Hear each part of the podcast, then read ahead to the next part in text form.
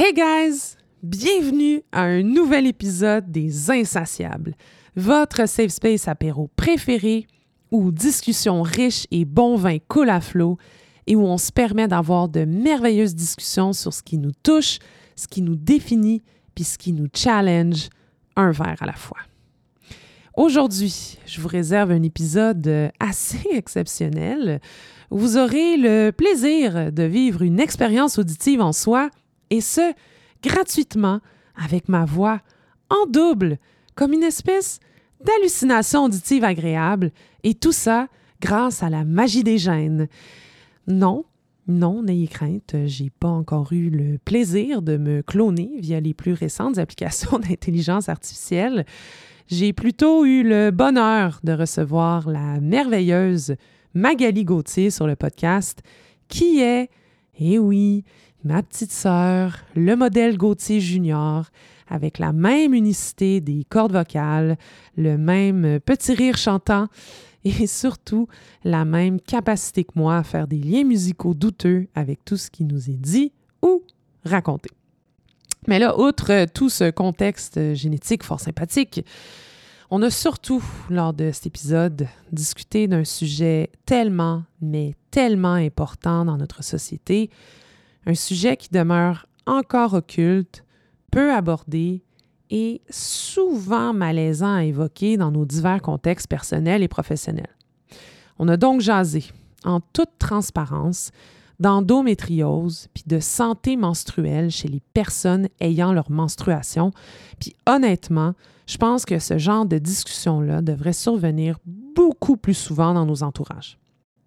Les menstruations, ça touche la moitié de la population. Les douleurs, les saignements, puis les changements hormonaux, bien, ils doivent souvent être vécus en toute discrétion pour pas trop créer de vagues dans notre environnement de vie ou de travail.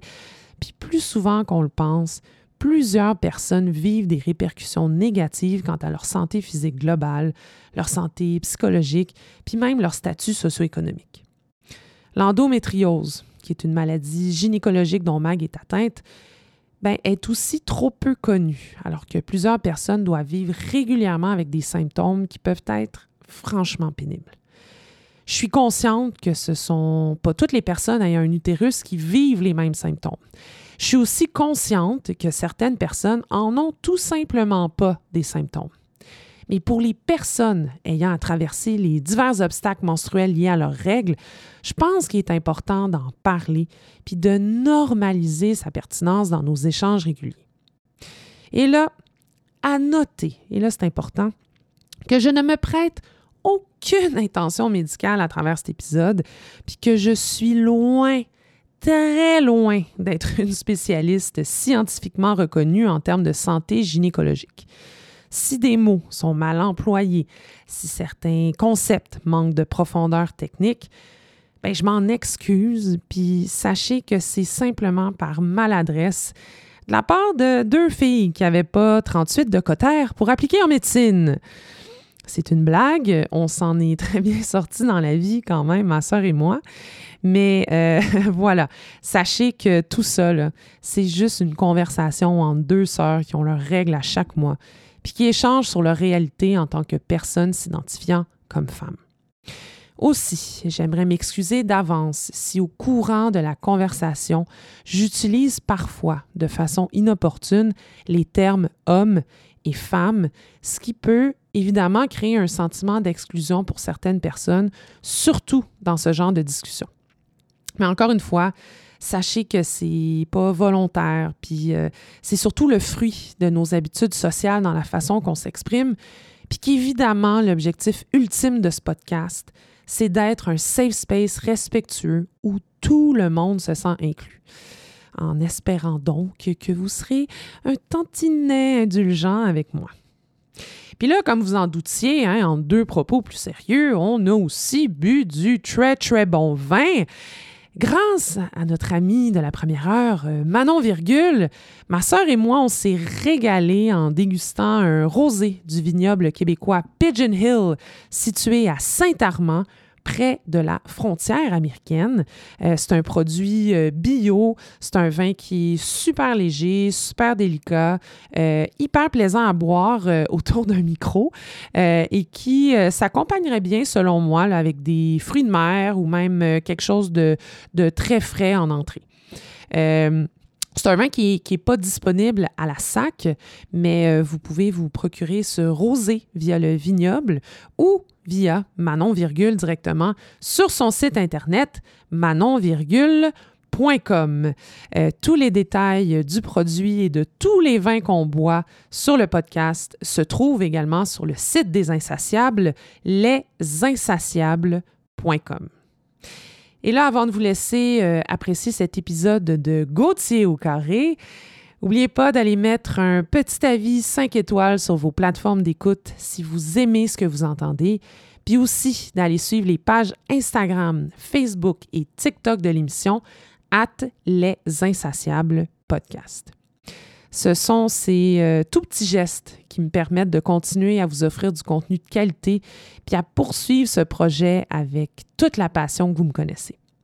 J'ai envie de faire grandir ce petit podcast c'est grâce à vous, puis au support que vous me témoignez en likant, commentant, puis en partageant mes publications, puis aussi en m'écrivant des petits mots personnels via les réseaux sociaux que j'espère pouvoir y arriver.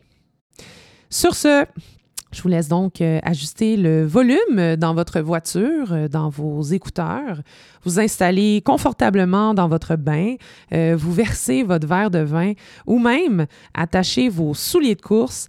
Puis j'espère sincèrement que vous apprécierez cette incroyable conversation avec the one and only Magali Gauthier. Cheers, guys. Bonne écoute.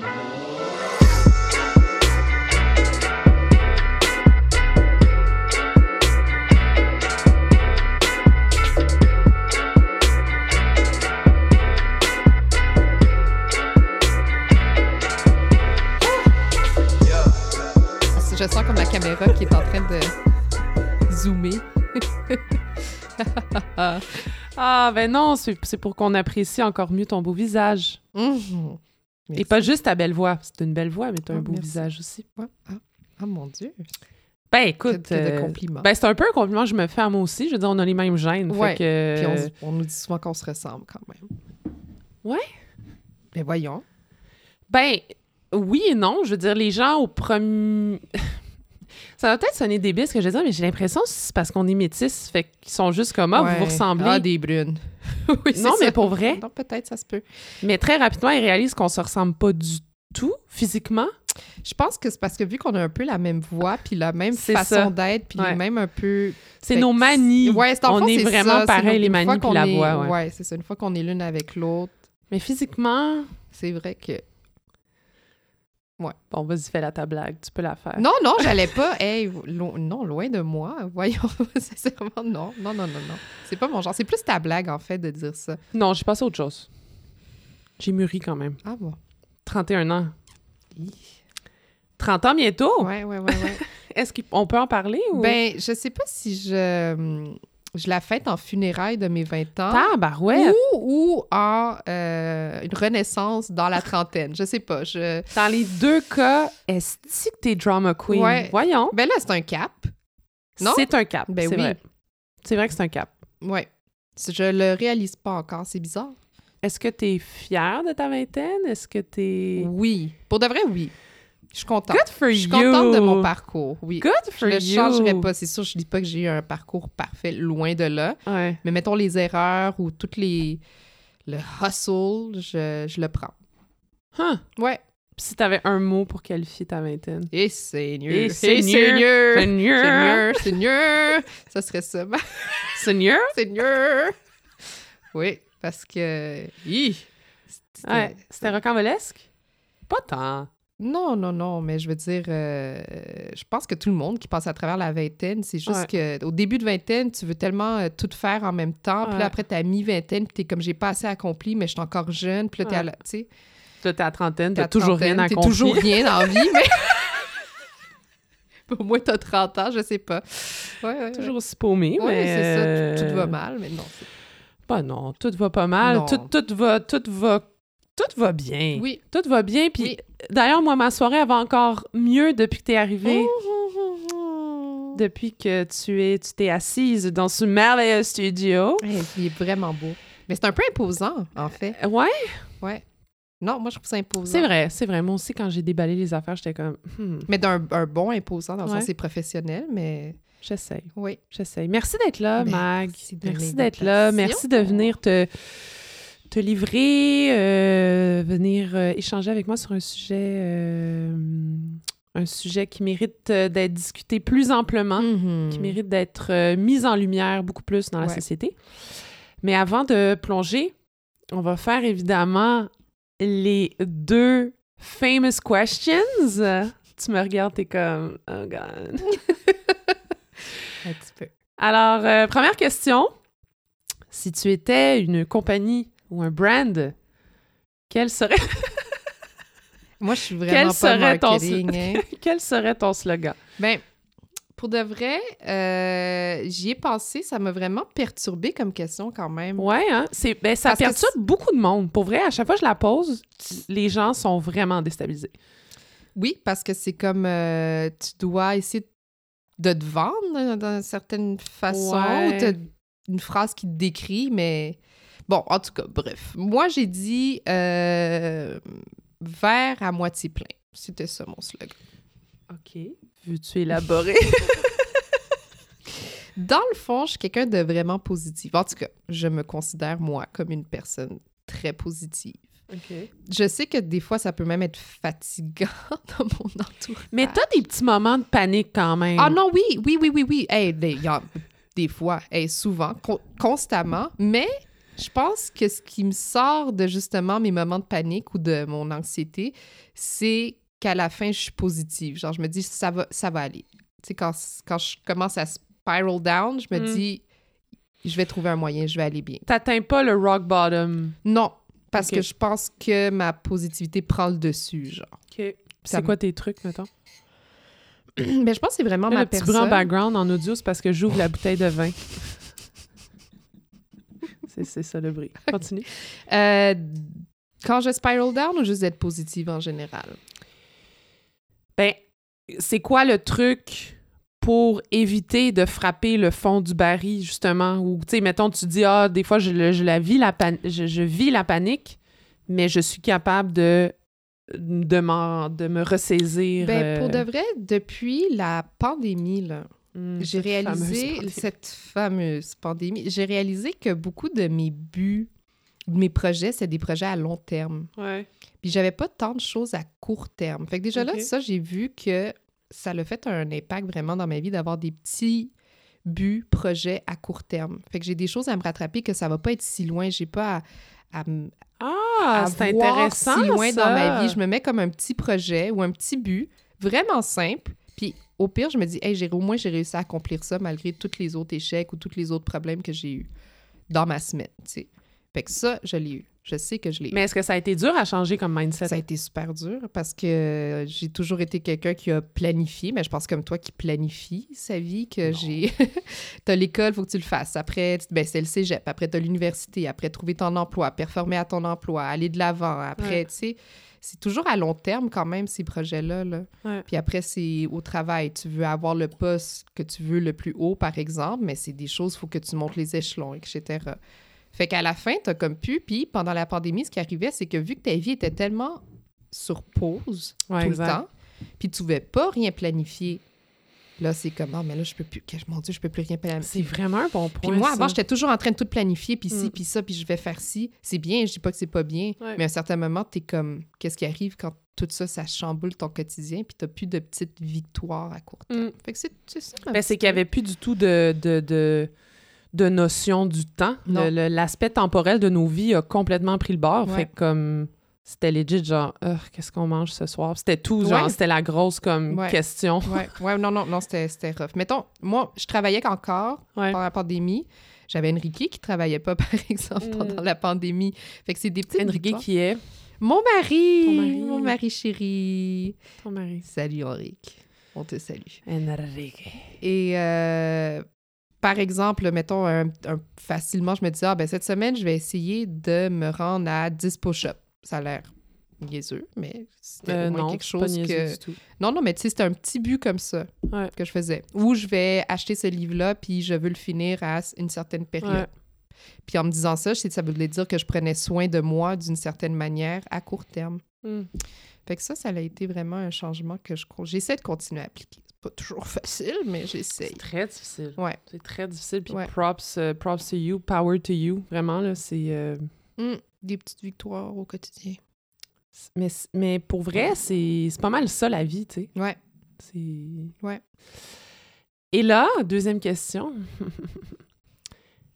Quel serait ton top 5 ultime qui te représente le mieux? Et ça, c'est un sujet, là. Ça, ah, ça, Ça, pourrait être un épisode au complet, Ah en fait. oui, oui, oui, oui. Moi, oui. Oui. Ben, je pense que j'embarquerais aussi. Je pense que oui. Ouais, je pense qu'au moins un une heure, une heure et demie facile. là. Oui, oui, oui, oui, oui. C'est c'est quelque chose que j'ai à cœur. Puis je pense que le monde le savent que je suis assez... euh, Ouais, t'es un peu débile ah, je suis assez, ouais, un Ouais. peu obsessionnelle. J'en ai Ouais. des... On m'en donne en cadeau rendu là. là, de- Ouais. Ouais, de la merch aussi. Ouais. Alors, vas-y, dis-nous. Donc, c'est... euh, je suis désolée, je ne connais pas le terme en français. Je ne sais pas très bien. C'est correct. Je dis les sitcom comedy. Je pense que les gens vont Je pense comprendre. que le monde sitcom, exactement. Ouais, ouais. Les séries euh, Humoristiques. humoristiques à la télé. Voilà. Voilà. Numéro 5. Le numéro 5, c'est plate parce que je commence avec une égalité. OK. Donc, Ça, c'est euh, très nul, en fait. Ah, je sais, c'est décevant. Mais non, mais mon cœur se déchirait. Je suis désolée, mais... Déchiré, mon Dieu, je veux pas que ça Je atteigne pas, ce pas les mettre dans, le, euh, dans, mon, dans, mon, dans mon countdown. Donc, euh, égalité, Camelot et euh, Brooklyn Nine-Nine. OK, OK, OK, OK. Euh, c'est pas des séries, moi, les deux, que je regarde de façon assidue. Euh, Camelot, euh, Camelot, euh, je, je le, je le regardais à la télé quand j'étais plus jeune, quand ça, ça, ça passait à la télé. Parce que, tu sais, c'était comme des petits pop-up. Ouais. Mais j'avoue que quand ça passait, Ah. oh là là là là, Ah, ça, c'était vraiment fucking oui, drôle. oui, oui, oui, Pour oui, vrai, là, waouh, waouh, waouh. Ah waouh. non, c'est... L'humour est... c'est parfait. C'est un humour tellement Ouais. réfléchi. La seule chose, mettons, je le mets en cinquième, c'est que... C'est ça. Quand j'écoute les sitcoms, c'est vraiment un moment pour moi pour rire, pour Mhm. déconnecter. Puis plus t'avançais, euh, l'auteur Alexandre Astier, il, euh, il a comme faire une tournure, mais vraiment intéressante, là. Dramatique. dramatique. Mm. Il gardait toujours un peu d'humour, mais à la fin, c'était plus des longues séquences comme dramatiques. Mm. Mais super bien faites, vraiment. Je, je peux rire des heures et des heures dessus. Ouais. Ouais. Et le film? J'ai aimé le film. J'ai aimé le film, euh, mais j'ai l'impression que pour moi, ça restera toujours des petites séquences d'humour. Ouais, c'est ça. C'est ça qui a donné Mm. la magie pour moi de Camelot, genre des petites séquences courtes d'humour, de débilité, puis t'en reviens pas de qu'est-ce que Mm. Ah, tu viens de tellement voir. bien fait. Ouais, ouais, ouais, ouais, ouais. Tellement, tellement bien fait, tellement Oui. bien écrit. Oui, oui. Et Brooklyn Nine-Nine? Ah, c'est ça, c'est récent que je l'ai écouté. C'est ma plus récente de mon countdown. J'adore. J'adore le fait qu'ils ont réussi à rendre un sujet, surtout dans les dernières saisons, très lourd de- aux États-Unis, de euh, la brutalité policière, etc. Tout en étant conscients, eux, justement, c'est un peu le contraire de Camelot, ils ont réussi à garder leur touche d'humour tout au long Ouais. de la série. Ouais. Mais une grande fan, oui. C'est... c'est vrai que c'est très bien fait. Euh, puis c'est toujours, euh, c'est ça, c'est toujours, euh, il y a toujours une petite touche rafraîchissante. Y a- Ouais. ça pourrait devenir redondant, mais ça le devient, ça le devient pas en fait. Moi, je le regarde pas de façon assidue, comme je t'ai dit, mais quand j'en regarde, je ris là, comme je, je, je vraiment, je Mm. ris. Moi, mon personnage préféré, c'est ah, c'est quoi son nom, le policier? Euh, ben, c'est tous des policiers, là, mais le costaud... euh, Ah, Terry? Terry. Il est assez drôle. Ah, qui me fait rire. oui. Sérieux? Oui. Mais juste cet acteur, en général, est extraordinaire. assez drôle. Sérieux, là? Ah oui, il y a une séquence où le pauvre, il a, il a été malade toute la nuit. Il- il- je pense qu'il y a une gastro. il revient, puis il dit justement, il dit non, je suis un homme, je vais être capable, je peux être fort, puis tout ça. Puis ils font juste dire, you look like garbage. Mais le pauvre est tellement détruit de se faire critiquer. Il y a- je l'adore, je l'adore. J'aime beaucoup l'acteur, j'aime beaucoup euh, son personnage, mais l'acteur Ouais. aussi, je l'aime beaucoup. Ouais, pour ceux qui le placent pas, c'est celui qui jouait dans White Chicks. Voilà. euh. Ah oui, aussi. And I need you. And I miss you.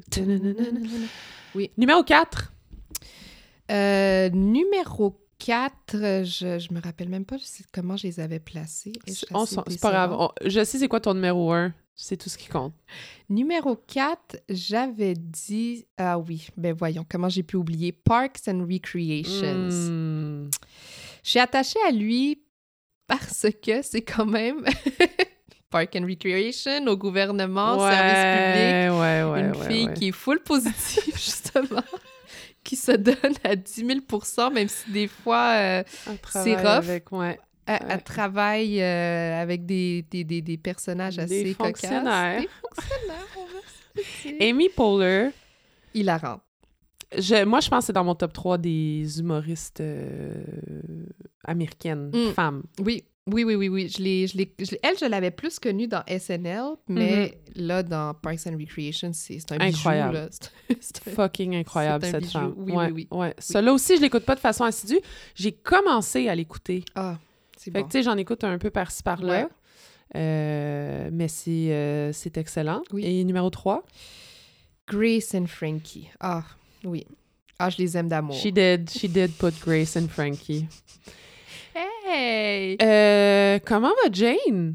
Ah, es-tu incroyable? Elle va Mais mieux. là, elle est malade, non? Elle- oui, mais elle est comme back-à-back avec un cancer aussi. Elle Jane, Jane Fonda, s'appelle- tout le monde ouais, une femme que j'adore vraiment, qui vraiment, a vraiment. 103 ans. Non, hey, Elle a quel âge? elle doit, mon Dieu. C'est toi qui, qui sais ça d'habitude. 85, mettons?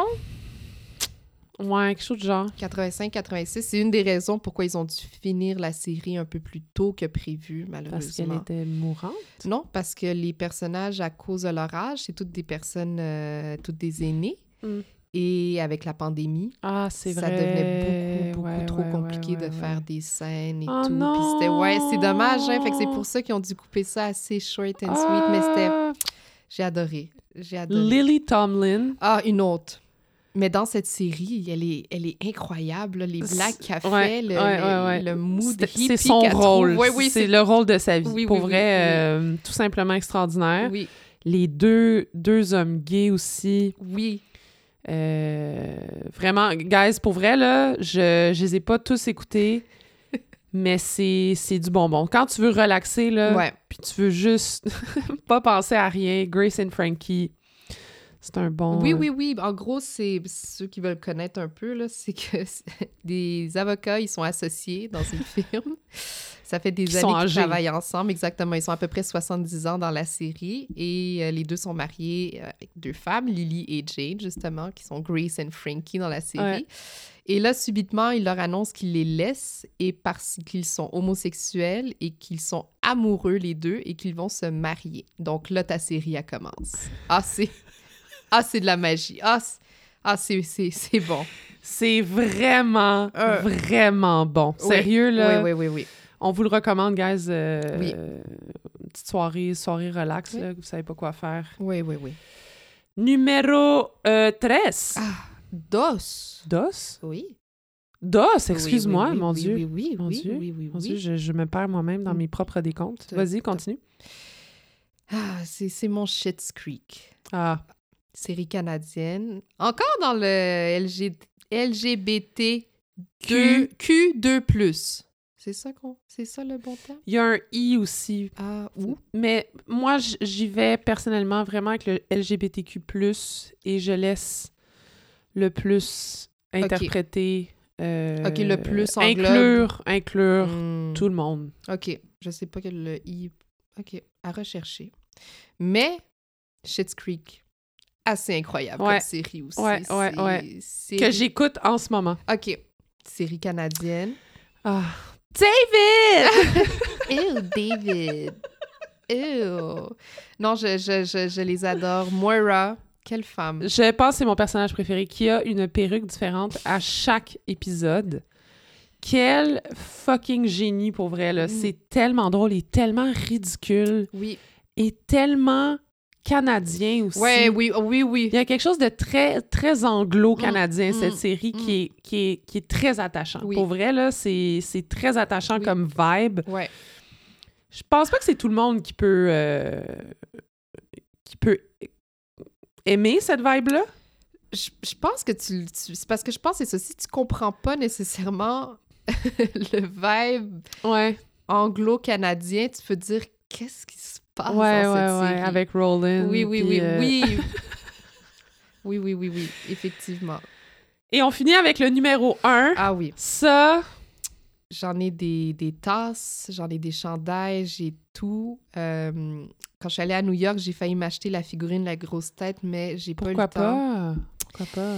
On, on devait retourner à la boutique, puis Mm. ça, ça n'a pas donné. Mm. Ça, c'est quelque chose que j'ai appris en voyage. Là. Si tu veux t'acheter quelque chose, puis Fais-le tu dis, live. je- ouais, Ah parce ouais. que sinon, tu retourneras. Belle leçon de Mm, vie, ça. mm, Ouais. mm. The Office. Ah! Ah, mon Dieu. Ça, je peux l'écouter n'importe quand, n'importe où. Euh, je suis en train de faire le ménage, je l'ai en background, Mm. tout, c'est là. C'est là dans ma vie.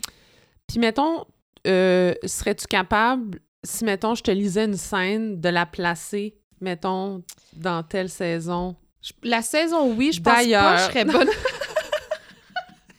Imagine, on fait du script c'est ça, ça serait, ah, c'est ça, changement, hein, changement total de podcast. Changement de contenu. on switch ça, on lit des scènes de The Office. Euh, je pourrais te dire la saison, fort probablement. OK. L'épisode, je, je pense pas que je connais les titres des épisodes, mais je pourrais te dire peut-être qu'est-ce qui se passe dans cet épisode-ci, dépendamment. Et ton épisode préféré? Ah, moi, ça reste le, le stress relief, là, le... Quand, quand mon Dwight national, il part l'alarme. Ah, puis là, c'est la panique. Stanley fait une crise de cœur. Là, il est puni. Ah! Il doit faire un, un cours de, avec, euh, bon, c'est pas la Croix-Rouge, mais un cours de, de, de, de sauvetage Ouais. ou de... C'est fantastique. C'est fantastique.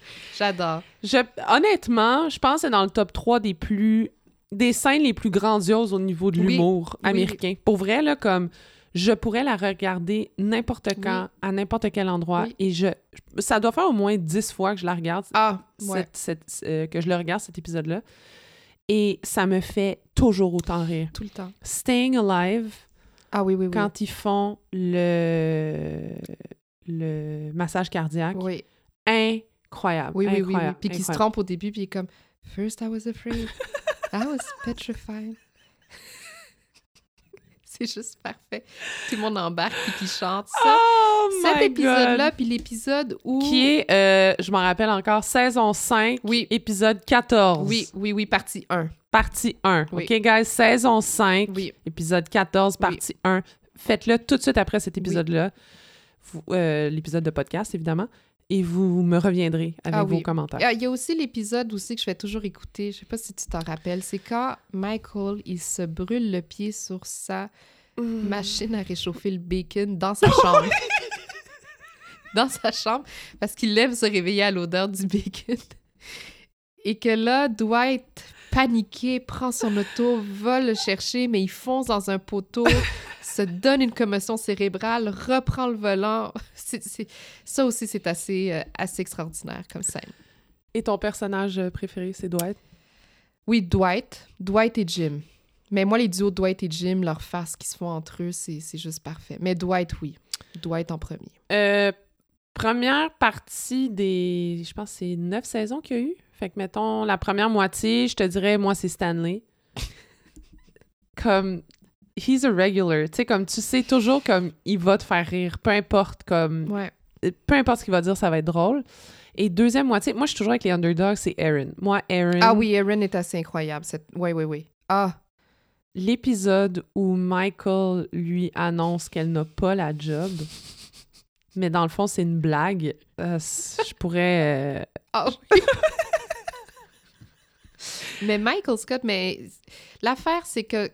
Puis On en parlait l'autre Ce fois. n'est là. plus 2022. Non, oui. non, je pense. Non, tu pourrais pas refaire cette Non. série-là. Non, mais d'ailleurs, euh, je pense que c'est l'année passée, il y avait eu des, des discussions à l'effet de peut-être faire une euh, réunion, Mm. euh, faire comme deux, trois épisodes Mm. pour voir où est-ce qu'ils sont rendus. Et Steve Carell, qui est Michael Scott, a dit « Je serais pas à l'aise. Ben non. Hey, les blagues qu'il fait, des fois, je suis comme, oh mon Dieu! C'est Comme, comme. Il l'a dit, il a dit Ouais. qu'il serait pas à l'aise, puis il pense pas... Surtout, surtout le fait de rire de Dwight, qui est Ouais. clairement dans le spectre de l'autisme. Tu sais, comme... sais, là, on rit, mais comme... Non, c'est comment... ça, ça passe, tu sais, puis les jokes sur les femmes aussi, sais. il était rough. C'est sur Phyllis, le body shaming qu'il Body faisait, shaming, les jokes sur les, les, les- noirs les dans Noirs. le travail. euh, ou non, non, c'était l'harcèlement euh, sexuel au travail. Ouais. Non, non, non, c'était... Ouais, ouais. Ouais. Tu sais, au début, je pense que c'est dans la saison 1 où il faut que tu te mettes un, un papier sur le front, puis c'est ton origine ethnique, puis il faut que tu fasses guess c'est quoi ton origine ethnique. Je pense pas plus jamais, tu verras ça. C'est malheureusement très 2005 et ça ne se reproduirait plus en Non, 2022. Non, non. Ben, Peut-être qu'il y aurait des rires, mais ce serait, ce serait des rires genre... Tu pourrais jamais, comme c'est ça, tu pourrais pas dire que tu ris à ça. Faudrait, Ou non. Non. Puis c'est normal, tu sais, c'est... Normal, exact. Je veux dire, euh, la société évolue, puis... euh, tu sais, je pense qu'il y a des gags de 1983 euh, aussi qui passeraient Mm. pas maintenant. Tu sais, je veux dire, c'est correct, là. Mhm. j'ai- on s'en on s'en plaint pas, mais tu sais, si tu veux en écouter quelques-uns épisodes dans ton salon, puis personne te juge... You do it. You, you do you, buddy. You, do You you. do you. Donc oui, voilà. voilà. Merci, Mag. Ben oui, Et avant qu'on plonge euh, dans le, dans dans le sujet... Ah, euh, non, ben en fait, avant de plonger dans le sujet, on va plonger dans l'alcool. Ah! c'est ça, c'est ça, j'allais dire. Alors, ce soir, euh, nous buvons euh, un rosé. Un rosé qui vient du vignoble Pigeon Hill. Et c'est un des vins de notre bonne amie Manon Virgule, qui est la sommelière slash importatrice du podcast. My girl. Euh, moi, j'avais bu un rouge de Pigeon Hill et c'était Ah. excellent. Donc, c'est la première fois que je goûte. Je ne connais pas du tout. Donc, Du tout, du Pigeon. Hill, c'est un vignoble euh, québécois qui vient Ah! de l'Estrie. Et euh, je t'ai pas servi un gros verre, hein? J'ai été un petit peu cheap. C'est correct. Tu me... T'es-tu fâché? Non, le verre est à moitié plein. J'ai j'ai pas des sound... euh, Oui, j'en ai des sound effects maintenant sur ma petite machine, mais euh, Ah, ben j'espère que le... il y aura un bruit d'applaudissement quand même. je vais essayer. Je vais essayer. Cheers, ma soeur! Merci d'être là. Oh, intéressant. Oh, Ah, Il y a un petit côté, il y a un petit côté à- non? Oh, j'aime Mais ça. comme qu'il te prend pas tout de suite. Ouais, T'apprends par surprise après. Ouais. comme... C'est intéressant. Oh, oui. Vin bio. Bravo, maman. Donc, euh, cheers. Merci, Manon. Oui. Merci. Mag, parle-nous. euh, ben, en fait, je, je, je vais juste faire une petite intro sur, euh, sur ce qu'on va parler aujourd'hui Ben parce oui. que. hum, Puis je l'ai dit tantôt, là, que c'était un sujet un peu plus tabou, un sujet un petit peu plus. pas difficile à parler, mais euh, je pense qu'il nécessiterait un, un petit peu de. Un petit peu plus de lumière. Oui. hein. C'est Ouais. très occulte, Ouais. c'est très caché encore. Donc, euh, on va parler d'endométriose, mais aussi de menstruation et de santé sexuelle féminine aussi en général, Mhm. Euh, mais surtout d'endométriose, parce que tu as eu un diagnostic euh, d'endométriose, tu as des menstruations relativement difficiles Mm, depuis, mm, mm, depuis l'adolescence, mais avant qu'on avant qu'on ne se lance, qui es-tu, Mag? Parle-nous de toi, parle-nous de, de l'humain merveilleux que tu es. Ah, ben, hey, là, les questions existentielles, mon Dieu! Euh, je me considère femme, je pense que c'est important de le dire. Je suis... C'est un bon point. Oui, je, je m'identifie à elle. Parfait. Voilà. Euh, femme mariée depuis un an. Ma sœur nous a mariés J'ai fait ça. 5 septembre. J'ai fait ça. ton portfolio d'activités euh, hein, variées. Je marie des gens aussi, by the way, guys. Euh, Mais papa a vraiment essayé de te lancer un commerce quand même de... C'est vrai. Ouais, Il a essayé comme, de partir une business de célébration de mariage Ouais, parce qu'il m'avait trouvé bonne, I guess. C'est juste qu'il disait ça aux gens déjà mariés dans la salle. Exact. C'était... Ouais. Mais quand même, Bon, c'était tellement beau ton discours. Ah, c'était touchant. Ah, Ah non, non, hey, j'ai pleuré tout le long. Je, je suis arrivée, puis j'ai... Non, tout le long. C'était beau. Mais je pense que c'est un des discours. euh, Normalement, je me donne. Oui, j'aime beaucoup écrire. Je, je- je me donne beaucoup quand je j'entreprends la rédaction d'un discours, mais euh, puis je, je suis un peu, euh, je suis un peu anal, euh, dans le sens que je, je vais réfléchir beaucoup, je vais mettre beaucoup de temps là-dessus. Mais ça, c'est venu tellement naturel. Ah Oui, j'allais, je pensais que... Ah oui, C'est vraiment l'une des fois où je, je me suis. tu sais, le- juste lâché. Le cœur a parlé euh, Ah. librement sans, euh, sans, sans se poser de questions. Le crayon est parti. Ah, puis, ouais. euh, ouais. Dans le fond, le message, ça paraît que tu as parlé de ton cœur, mais on dirait que c'était.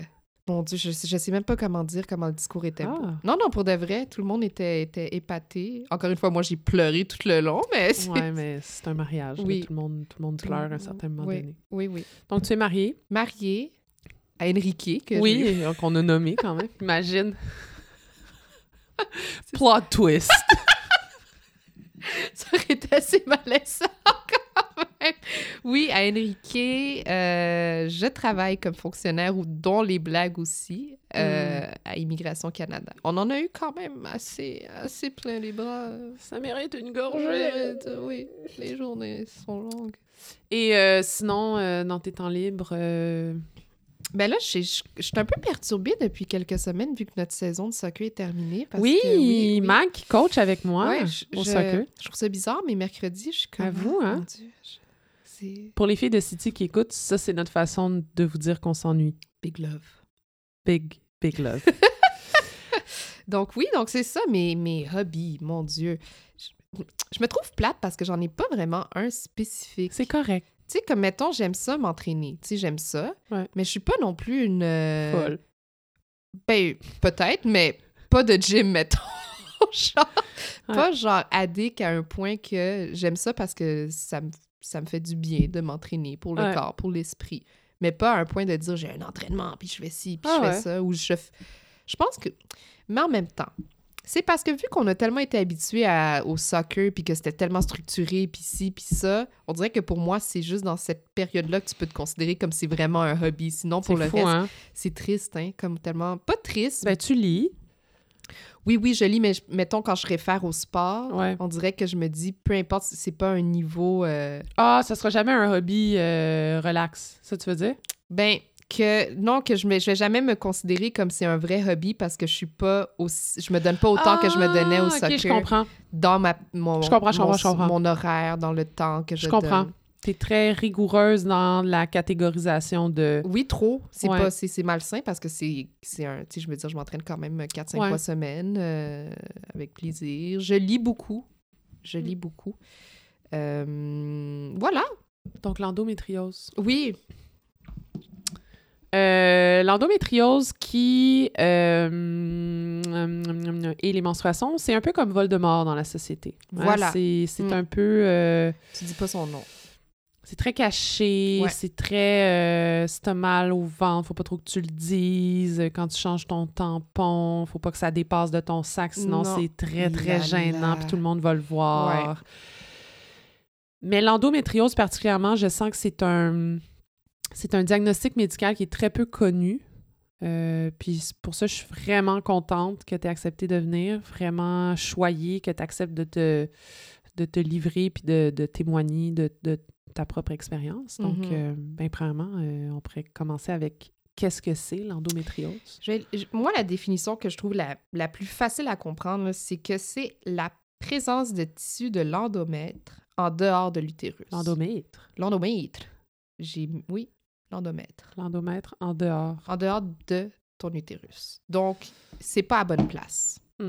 Fait que c'est des tissus utérins qui sont ailleurs que dans l'utérus. Voilà. Fait que quand tu tombes dans ta semaine, ces tissus-là, ils vont commencer à enfler, mais ils sont pas à la bonne place. Mm. Fait que c'est ça qui engendre toutes sortes de douleurs et de problèmes et de maux. Puis quand on dit pas à la bonne place, ça peut être comme dans l'intestin. Euh, rectal, intestin, hors, ovaire, etc. Bref, très plaisant. Oui, oui, oui, c'est fantastique. C'est... Et euh, ça, ça touche énormément de femmes aussi. hein. C'est euh, au-dessus de 200 millions de femmes dans le monde. Mm.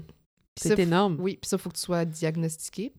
Exact, parce Ouais. qu'on s'entend que c'est pas tous les pays, euh, tous les pays dont les, les femmes ont accès à des spécialistes de la santé. Ouais. Puis toi, ton diagnostic, ça s'est fait quand? Parce que dans mes recherches, j'ai aussi vu que ça pouvait prendre des années pour des femmes Ouais. avant d'avoir un diagnostic. En moyenne, elles faisaient entre 5 et 7 médecins pour vraiment Ah oui, comprendre puis savoir what is going on with me, tu sais. Je pense que là, je reste positive dans le sens que je pense que la science commence réellement à se dire c'est pas normal qu'une femme souffre durant ses menstruations parce que c'est quelque chose qui arrive à chaque mois. Je pense Mm. que comme on commence à se conscientiser, mais moi par exemple, personnellement, je l'ai su juste vraiment dernièrement le confirmer que j'ai mon endométriose Mm. parce que ça a été un peu compliqué. J'ai eu malheureusement des mauvais, des mauvais diagnostics, ça l'arrive. Par exemple, une fois, c'était une échographie où euh, mon endomètre était très, très, très, très mince parce que Mhm. j'étais sur la pilule contraceptive, puis c'est le principe de, de la pilule contraceptive. Mais en faisant ça, on a un peu comme pas regardé ce qui se passait autour, on a un peu fermé les yeux et ça l'a amené à ce que ça prolonge jusqu'à ce que j'ai réellement le diagnostic de l'endométriose. Fait que c'est compliqué, c'est triste, c'est dou- c'est douloureux, puis après on se dit, ben, de toute façon, les menstruations, t'es censé avoir mal. Mais c'est pas vrai. Ah! Fait que ça, c'est problématique. Fait que les gens se disent, bah, j'ai une crampe, c'est des crampes. Mais non, t'es pas censé avoir autant de douleur. Il y a des personnes qui ont même pas de douleur ou qui ont un petit pincement, mais Puis, toi, avant d'avoir, parce que là, je, je- je- je- j'ai quand même vécu avec toi de nombreuses années, donc je peux me permettre, mais avant ton diagnostic d'endométriose, tu as surtout eu, mettons, un déclenchement de règles euh, unique et particulier, puis à l'adolescence, ouais. ça s'est compliqué un peu. Ouais. Mettons, bon, quand j'ai eu mes règles, j'étais au tournoi de Boisbriand. De... Mon Dieu, Boisbriand ressort souvent dans mes Pour vrai, conversations. hein? ouais, C'est c'est quand même, ça devient presque troublant.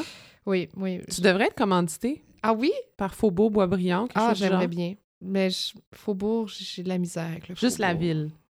Je, je me considère encore lavalloise. Hein? Ah. Hey, je le dis, je le dis haut et fort. Je le, je, Ah ouais? je le proclame. oui. Ah, moi, je... non. Non, Non, j'ai... toi, t'as renié tes racines. Je, je ne renie pas Laval. Oh. Je, je suis moins là, mettons. Je suis, je suis moins dans le 4-5-0 en ce moment. Peut-être que je vais y retourner. Ah. En ce moment, je suis plus tant dans le 4-5-0. Mais poursuis, poursuis. Oui, Donc, oui, oui, Tournoi donc, de euh, Boisbriand. Et j'avais réellement reçu un Quel ballon. âge? J'avais 9-10 ans. Je suis plus trop sûre. Je pense que t'avais 10. Je vais dire 10. Pour ma santé mentale, je vais dire que j'avais 10 Non, ans. je pense que c'était 10. Je te Mm. confirme que c'était 10. Et j'avais réellement reçu un ballon euh, dans la région du ventre, là, assez, Mhm. assez fort. là. Mm. Je me pose pas plus de questions après le match. Je vois que j'ai... euh, mais c'était pas du sang que j'avais dans la... Mais c'était du sang, mais c'était plus comme des, des pertes brunes que Mhm. j'avais. Donc là, je suis comme... OK, que- ça doit être le ballon. Je encore Bon. un peu de déni dans sa vie. J'ai dû me rompre un intestin. Exactement, ça, je me disais. Bon, pff, gros ballon dans le ventre. Bref. Et là, mais toute la soirée, j'étais, j'avais mal au ventre. J'étais pas bien. Je comprenais pas ce qui se passait. Le lendemain matin, je me lève. euh, ma culotte était pleine de sang. Là, il y a un petit instant de panique, mais je me dis, ça doit être le ballon que j'ai reçu dans le ventre. Mm. Ça peut juste être ça. Parce que t'en avais pas parlé à maman. à maman, non, non, non. Ben, j'allais dire ou à papa, mais dans notre famille, guys, c'est maman qui gère ça. Euh, fait que t'avais pas parlé la veille des pertes Non, non, non, non, non, non, non, parce que j'étais. Bon, je pense que très jeune, j'étais déjà une personne anxieuse. Fait que là, je- j'aurais pas été capable de vulgariser ça euh, du tout, du tout. Donc là, euh, puis clairement, j'aurais jamais, j'aurais jamais dit ça. J'aurais jamais pu dire. Alors présentement, ce qui se passe dans Mais mon pourquoi corps. faudrait que tu parles de même? Ben non, mais j'aurais juste pas pu parler. Attendre, voir- attends, comment je l'ai déclaré à maman? Déjà, papa, impossible que j'allais dire ça à papa, mon Dieu. Ouais. Puis, ben, il y a juste un moment où je suis allée voir maman parce que là, ça faisait trois jours là, que ça allait plus. Mais là, tu faisais quoi pendant ces trois Parce que c'était pas vraiment du sang en continu. C'était comme la première règle, je sais pas pourquoi. C'était comme le matin, j'avais saigné. Pendant la journée, j'avais plus rien. Fait que j'étais comme, ah, hallelujah, je suis guérie. Ouais. Et là, le soir, j'avais eu des pertes. En tout cas, fait que là, instantanément, je suis comme, bon, ben là, j'allais annoncer la nouvelle à maman que je suis mourante, là. fait que, fait que j'avais dit, j'étais allée voir maman, puis j'y avais dit que je pensais que j'avais probablement le cancer de la nuit. Puis ben, maman... Le ne- cancer de la nounie. Oui, ça pouvait juste être ça. Tu saignes du vagin, ça, ça pouvait juste être ça. Honnêtement, 1 plus 1 égale 2. voilà, exactement. Donc, pour moi, c'était... Déjà, fallait que je l'annonce à ma mère. C'était gros pour moi. Puis Mm. maman, quoi? puis là, j'ai expliqué, puis tout. Puis là, maman, elle a tout de suite compris qu'est-ce qui se passait. Mais en même temps, elle était, je pense qu'elle-même, elle voulait, elle voulait pas y croire que Mm. aussi jeune, ça m'arrivait, tu sais. Hmm. Puis à partir de ce moment-là, ben c'est ré- réellement, puis je pèse mon mot, c'est un calvaire qui a débuté pour moi, réellement. Ah. Ah ouais, ouais, ouais, ouais. Genre, euh, dès que j'avais une goutte de sang, si j'étais à, à l'école, puis au primaire, tu sais, que je voyais que j'allais euh, aux toilettes pendant les classes, puis je voyais une goutte, tout de suite, je savais que je devais appeler maman, puis je partais, je retournais à la maison, puis j'étais pendant deux, trois heures à souffrir, puis souffrir, puis souffrir. Ouais, ouais, ouais, ouais, ouais, ouais. Tout à chaque fois, à chaque fois. Comme dès le début de tes règles à 10 ans, ça- les règles ont été associées à de la douleur. Tout, tout ça s'est pas fait progressivement Jamais. dans l'adolescence. Tout de suite, douleur. Tout de suite douleur. Des heures de douleur. Puis malheureusement, moi, c'était pas aux 28 jours. J'étais peut-être aux 18-20 jours. Aïe, Puis aïe, c'était beaucoup de sang, là. C'était, c'était, c'était, c'était rough. C'était vraiment rough. Et de là a commencé la, la puberté très, très jeune, à 10 ans. C'était... Ça a été très ingrat dans mon cas. Ben, oui et non, là, je veux dire... euh, Ah ben non, mais voyons donc. Tu sais, non, mais c'est plus une question que t'as 10 ans, t'as déjà des boutons, j'avais des bras trop longs pour mon corps, je commençais à avoir des seins, mon nez, tout, tout changeait, puis c'est normal. T'étais très belle. Non, ce n'est pas vrai, mais merci, je prends le compliment. Non, mais pour vrai, Non, non, non, à 10 ans, puis là, après, tu regardes tout le monde autour de toi qui ont encore comme... un petit corps d'enfant. Oui, comme des, des, des petites faces d'enfants, des corps d'enfants, puis moi, je suis comme une mutante, genre. Ah, non, Non, mais c'est comme ça, que je me voyais, moi, à mes yeux, parce que, tu sais, tu veux pas être différente à cet âge-là. Mais honnêtement, guys, dans la famille, c'était quand même très. euh, J'allais dire drôle, mais c'est pas drôle. C'était surtout très euh, particulier parce que moi, je faisais 5 pieds 10 et je n'avais pas mes règles. Donc, je n'étais qu'un long fil sans fin. Puis toi, deux ans plus jeune que moi, t'as eu tes règles à 10 ans, puis t'avais déjà un corps de femme Ouais. à 10 ans. Ouais, que je voulais pas. Était comme un peu un cirque en plus. Ouais, c'est ça, dans le fond. Et je vois, genre, les cymbales, puis genre, les singes sur les... les Gautier for you! Non, mais... Puis c'est drôle tu dis ça, parce qu'en tant que telle, je pense que j'aurais peut-être pu être plus grande que toi si j'avais pas eu mes règles aussi jeunes. Je pense que tu étais supposée être plus grande que ouais, me semble, j'avais... Je, je Ouais. me rappelle d'avoir une conversation comme ça, que Ouais. maman me disait, selon ma courbe de croissance. Ouais. Mais la vie, on a décidé autrement, et... moi. Et tu es quand même très grande. Oui, oui, oui.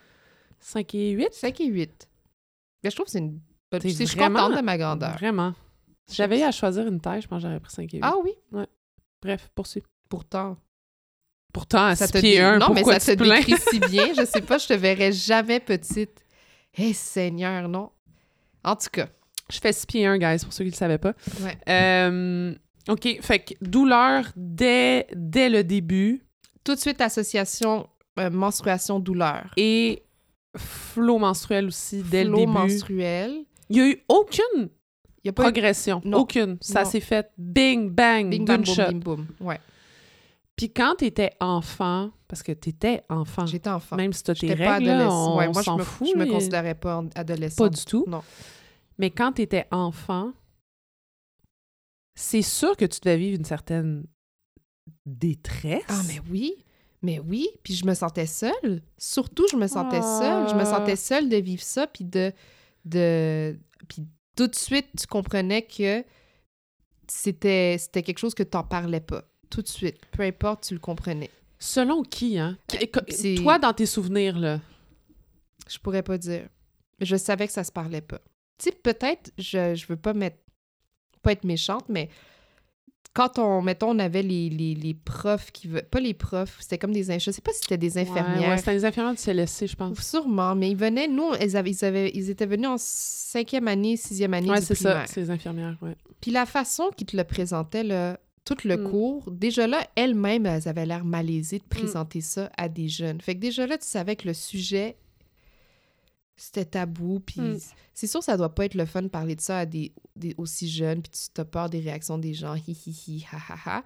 Mais si elle-même était pas confortable quand elle se présentait, ce sujet-ci, ben tu comprenais par défaut que c'était pas un sujet confortable à parler. Hmm. Puis ça se peut qu'il y ait des gens, des, des, des, filles autour de moi, j'ai des filles euh, en ce qui a trait le sexe féminin, qui vivaient ça. Mais on n'en aurait jamais parlé. Fait que toi, t'en as jamais, quand t'étais à 10 ans, t'es jamais allé voir, mettons, ta meilleure amie pour lui dire... Non. Que j'avais mes règles, non. Non. Je sais pas comment je l'aurais approché de toute façon. J'en avais pas parlé. C'est fou, pareil. Ouais. C'est fou à quel point on n'est pas... Ouais. Puis, euh, euh, euh, j'ose croire que ça a changé, là. Je veux dire, j'ai pas d'enfants, j'ai pas nécessairement un entourage d'adolescentes euh, dans mon...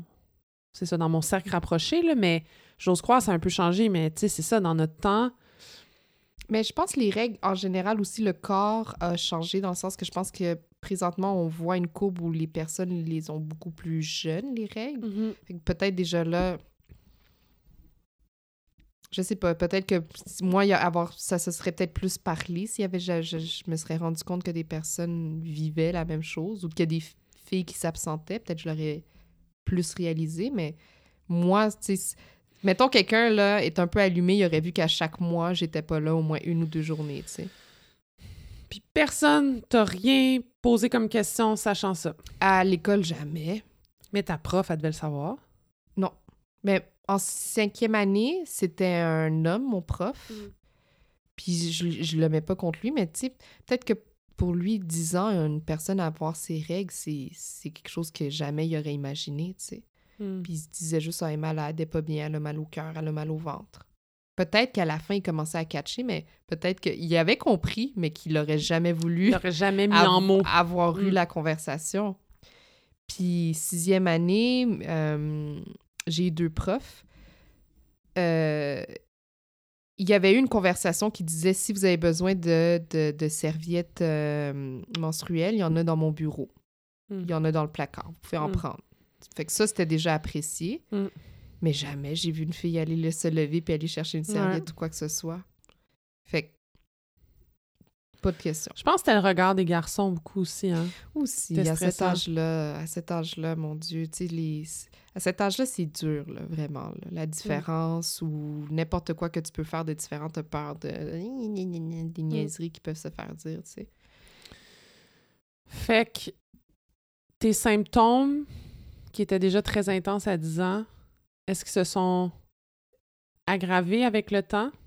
Euh, je- Puis tu peux déjà nous dire c'est quoi tes symptômes? euh, Mettons, je trouve que là, en ce moment, ce que je vis, c'est le... Je suis au pire de toutes mes menstruations. Ah ouais! Ah oui, oui, oui, oui. En ce moment, je suis au pire. J'ai jamais vécu euh, autant, autant de suite les mêmes symptômes. Parce que des fois, ça peut être un peu bizarre. C'est que tu, tu peux vivre un symptôme ou pas. Ou un, ou- là, c'est constant. J'ai toute la panoplie. Genre. Fait que moi, c'est des crampes, mais d'une douleur, là, c'est- incroyable. Genre que des fois, je dois arrêter de parler parce que ma crampe, il faut que je me concentre sur la douleur. tu sais. Aïe, aïe, ça, aïe. ça l'engendre bien sûr des maux de dos, euh, la fatigue extrême. Comme là, justement, je, me- je suis tombée dans ma semaine il y a quelques jours. Puis je le savais que ça allait pas parce que, premièrement, j'avais les crampes. Je me suis réveillée pendant la nuit. Mais tu sais, quand tu te réveilles, un sommeil lourd, là, Mhm. vraiment, c'est que ton corps, il est plus capable. Euh, malheureusement, des fois, j'ai des vomissements. J'ai mal au cœur, j'ai des nausées. Euh, les migraines.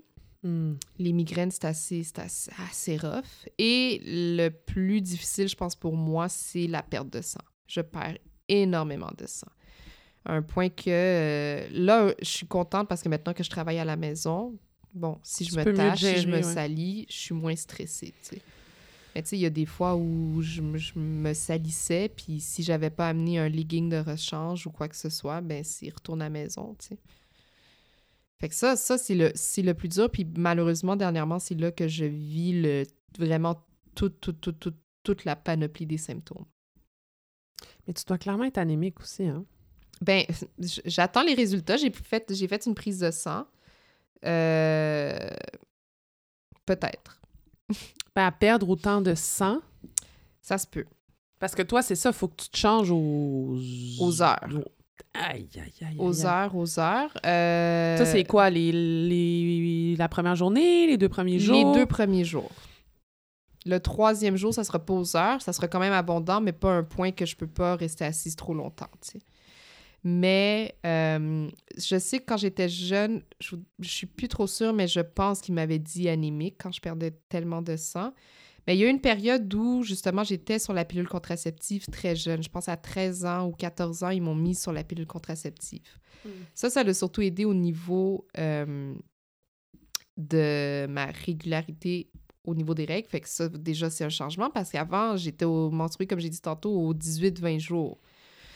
Fait que là, ça l'a permis d'être régulière. Fait que ça, au moins, ça m'a aidé. Euh, mais les crampes sont, ont jamais disparu. Moi, c'est juste ça le, aussi qui est très, très, très dérangeant dans mon quotidien, mais mon quotidien une fois par mois, c'est que mes crampes ont, toujours été là depuis que je suis menstruée à ce jour maintenant. Puis la seule fois où vraiment j'ai été sauvée, c'est quand je suis allée au Pérou trois mois où je prenais la pilule en continu. Ça, ben, j'avais pas de règles, fait qu'en tant que telle, j'étais bien. Puis est-ce que tu vis encore de la gêne? Ah non, plus maintenant. Non? Je sais pas si c'est peut-être c'est peut-être euh, extrême, mais je sens comme si c'était mon devoir d'en parler, vraiment Mm. ouvertement. Comme là, j'ai changé de poste euh, la semaine passée à mon emploi. Congrats! Merci, merci. Puis, euh, à un certain moment, j'étais devant la caméra, puis je parlais avec ma nouvelle gestionnaire, puis je me tenais le dos, puis elle était comme Ah, ça fait trop longtemps que tu es assise? Puis j'ai dit non, je, je suis tombée euh, menstruée, puis j'ai de l'endométriose, fait que c'est rough. Puis justement, en ayant des conversations comme ça, ben ma, gestionnaire m'a mentionné qu'elle aussi, elle a eu euh, l'endométriose. Fait que ça a été- En parlant de ça, ben elle, tout de suite, elle a eu une compassion avec moi parce qu'elle sait qu'est-ce que je vis. Mais si j'avais juste parlé que j'ai... Non, je suis dans ma semaine ou je suis menstruée, peut-être elle se serait pas ouverte pour dire, elle, les problèmes qu'elle a vécu elle-même. Mm.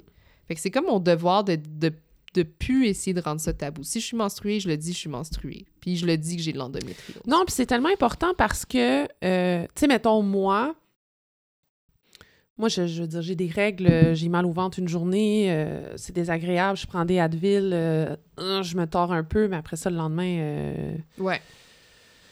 Ça, je l'avais déjà dit, mais ça, je me suis quand même longtemps sentie coupable parce que je me disais, ça n'a pas d'allure que ma soeur souffre autant, puis moi, j'ai pas, euh, j'ai- pas pas, j'ai pas, j'ai pas ces mêmes symptômes-là. Mais bon, c'est la vie, là, je veux dire. euh, Ben non, ben oui, clairement, c'est... c'est- euh, Tant mieux. Mais reste que je, je me considère femme, je, je suis menstruée, je- j'ai un utérus, puis l'endométriose, euh, j'en ai pas entendu parler Non.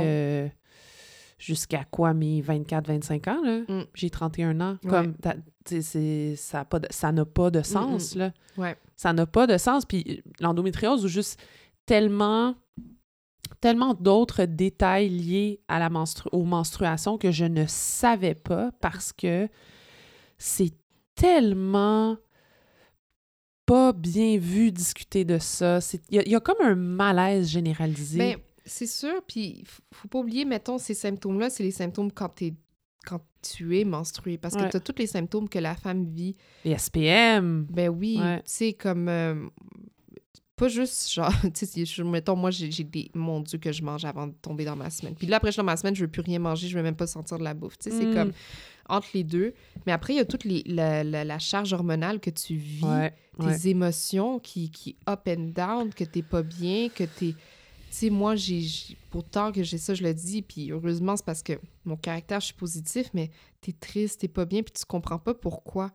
Puis là, ben, maintenant, j'essaie de faire plus attention, puis je réalise que, ah, c'est parce que je suis ma- dans ma semaine, bientôt, ça s'en vient, je vais être menstruée. OK, je comprends pourquoi je suis pas bien Mm. en dedans de moi-même. Mm. Fait que c'est ça. Mais la société a fait en sorte que ce soit tabou. Tout, tout dans la société en tant que telle. Fait que ça part donc, bref, d'être, de commencer par être gentille avec toi-même. Ben d'être, oui. d'être, plus acceptante de Ouais. ce que tu vis. Parce que sûrement qu'au début, c'est tellement mal vu. Puis même moi qui ne vis pas des menstruations loin de là difficiles, mais je me rappelle adolescente quand j'avais mal au ventre.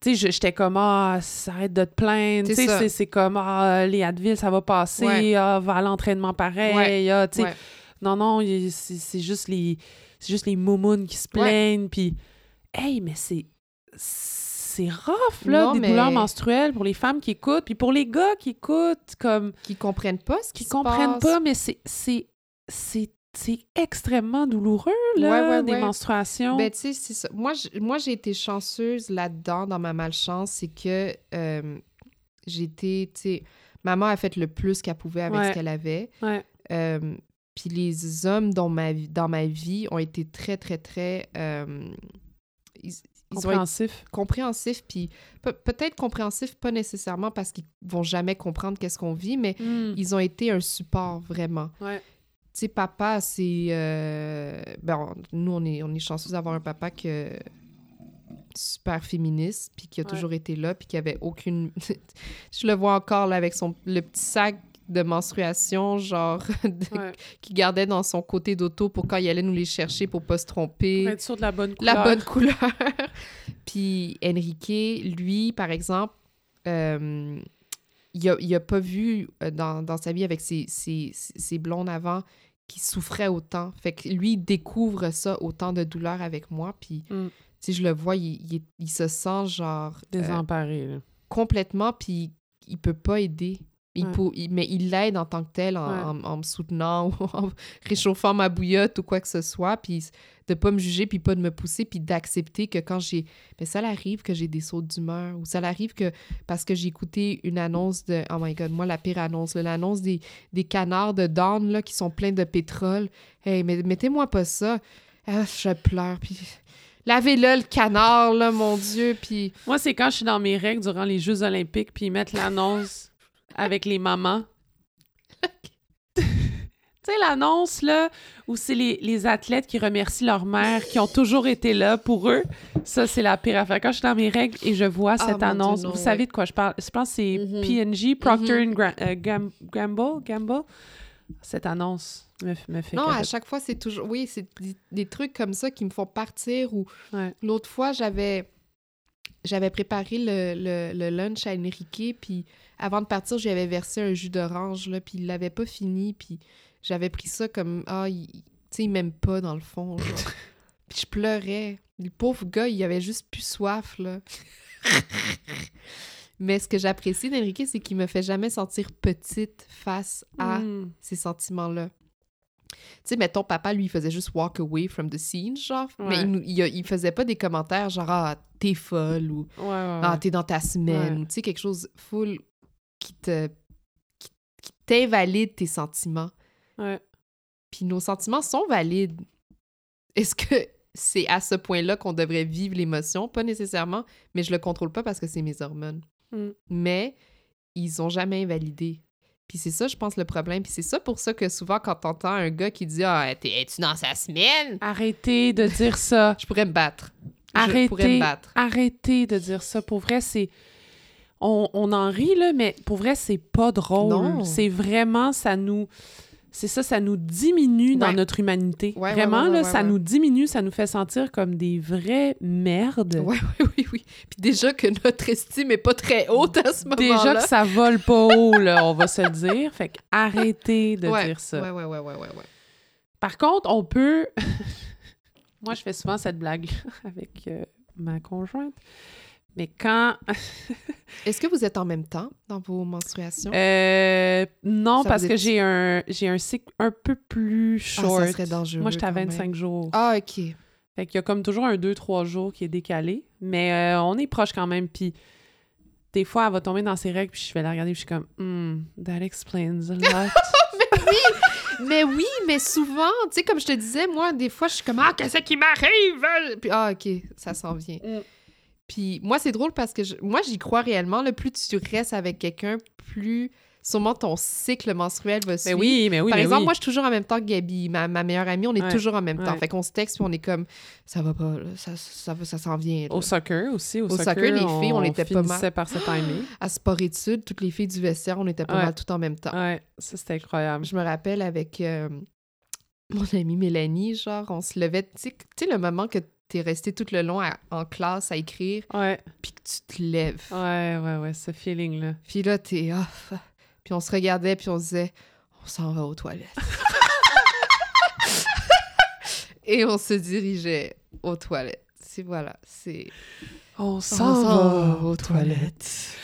Évidemment, avec vos, vos voix, de vieilles femmes de 75 ans à 14 ans. Ouais. Puis, tu disais, tu sais, on parlait que justement c'était tabou, mais que toi, tu avais, avais, du support. euh, tu avais été chanceuse dans ta vie Oui. euh, d'avoir euh, d'avoir du support, mais est-ce que tu en veux un peu quand même à la Ah, société oui. ou de ou tu sais ton entourage très élargi entre 10 ans et 25 ans mettons? Parce que là je pense que dans les dernières années tu commences à être t'es plus acceptante de toi-même. Ah, moi, je le dis. Même Exact. ça me dérange même pas de rendre ça euh, euh, awkward.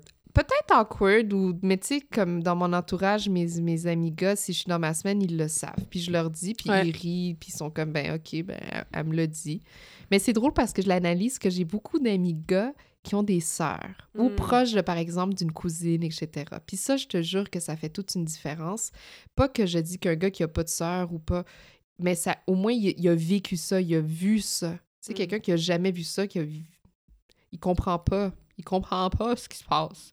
Mais je leur en veux pas. J'en veux pas aux, aux- aux gars quand on était adolescents, aux blagues ni- niaiseuses. Mais j'en veux à la société. J'en veux beaucoup parce que euh, ben, les menstruations, ça arrive aux personnes qui sont du sexe féminin. Puis, no surprise, mais on n'a jamais été nécessairement favorisés dans l'histoire de l'humanité. Ta ta ta. Et ce qui a amené, puis tu sais, comme l'autre fois, j'écoutais, il parlait des tabous des menstruations, puis Mm.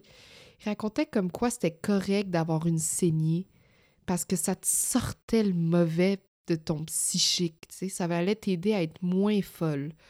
Ou il y avait un penseur, je pense qu'il s'appelle Chomel, lui disait comme quoi faut pas qu'on soit proche du lait quand on est menstrué parce qu'on allait le contaminer. Puis ça, vous avez, tu mettons, le monde va dire, ah, mais ça, c'était avant, mais encore maintenant, là, quand ils montrent les annonces, moi, là, ça vient me chercher les annonces de Tempax puis de, de serviettes, puis que c'est bleu, le liquide.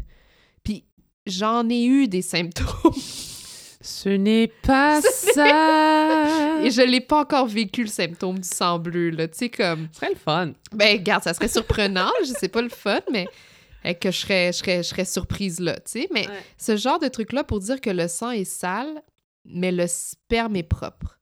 Tu comprends ça? Par exemple, les annonces de, de condoms, etc., comme euh, c'est viril, c'est bien, mais des serviettes... euh, puis moi, je dis serviettes menstruelles. J'haïs ça. Je déteste quand on dit des serviettes hygiéniques parce que ça te démontre que c'est pas hygiénique. Qu'est-ce que t'as? Mm. C'est sale. Puis ce qui est vraiment troublant aussi, c'est euh, c'est qu'on fait une distinction avec le sang. Tu sais, c'est pas juste le sang est sale, c'est qu'on fait vraiment, on catégorise le C'est sang. vrai. Ah, c'est tellement vrai. Je veux dire, euh, les films de guerre, euh, Gladiator, Ouais, euh, les combats de boxe, MMA, tout le monde trouve ça wow quand Ah, un ouais. gars finit le combat, puis il est vrai. plein de sang, puis c'est donc bien sexy, c'est donc euh, guerrier. Mais par contre, du sang menstruel, c'est dégueulasse, c'est diabolique, il faut s'en faut s'en éloigner, il faut... Puis c'est fou ce que tu disais parce que j'ai fait une petite recherche là avant que tu arrives sur la façon qu'on gère les règles au Québec. Euh, mais pré-1960, c'était... C'était horrible comment les femmes devaient gérer leurs règles. Ah, c'est affreux. Puis tu, tu pouvais pas le dire que Même leur mère Ouais. ne leur en parlait pas. Non. Fait que t'étais juste comme seule avec toi-même. Ouais. Puis là, en plus, il n'y avait pas de, de serviette, il n'y avait Non. pas de tampon. Fait que là, tu avais juste une espèce de guenille, mais il fallait que tu la laves. En secret. Caché. Ouais. Puis là, on s'entend que c'était des familles de cinq enfants et plus, là, dans des endroits relativement peu spacieux. Fait que là, il fallait que tu laves ça caché. Ah non. Fallait... Imagine! Non, non, non, non. imagine! Non, non, puis tu sais... Puis t'avais pas le droit de t'approcher de la cuisine aussi parce que t'allais ça. faire pourrir les ouais, aliments. Ouais, exactement. T'allais salir ou t'allais les, les, les... Ouais.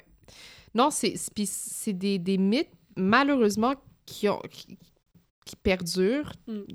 Là, on est, nous, on est chanceuses au Québec, mm, au Canada, mais il y a d'autres pays où t'as t'as même pas cette chance-là. Tu sais, justement, il y a un... un- je, je le conseille, ça s'appelle, je pense, Period sur Netflix, Mm, sur les menstruations euh, en Inde.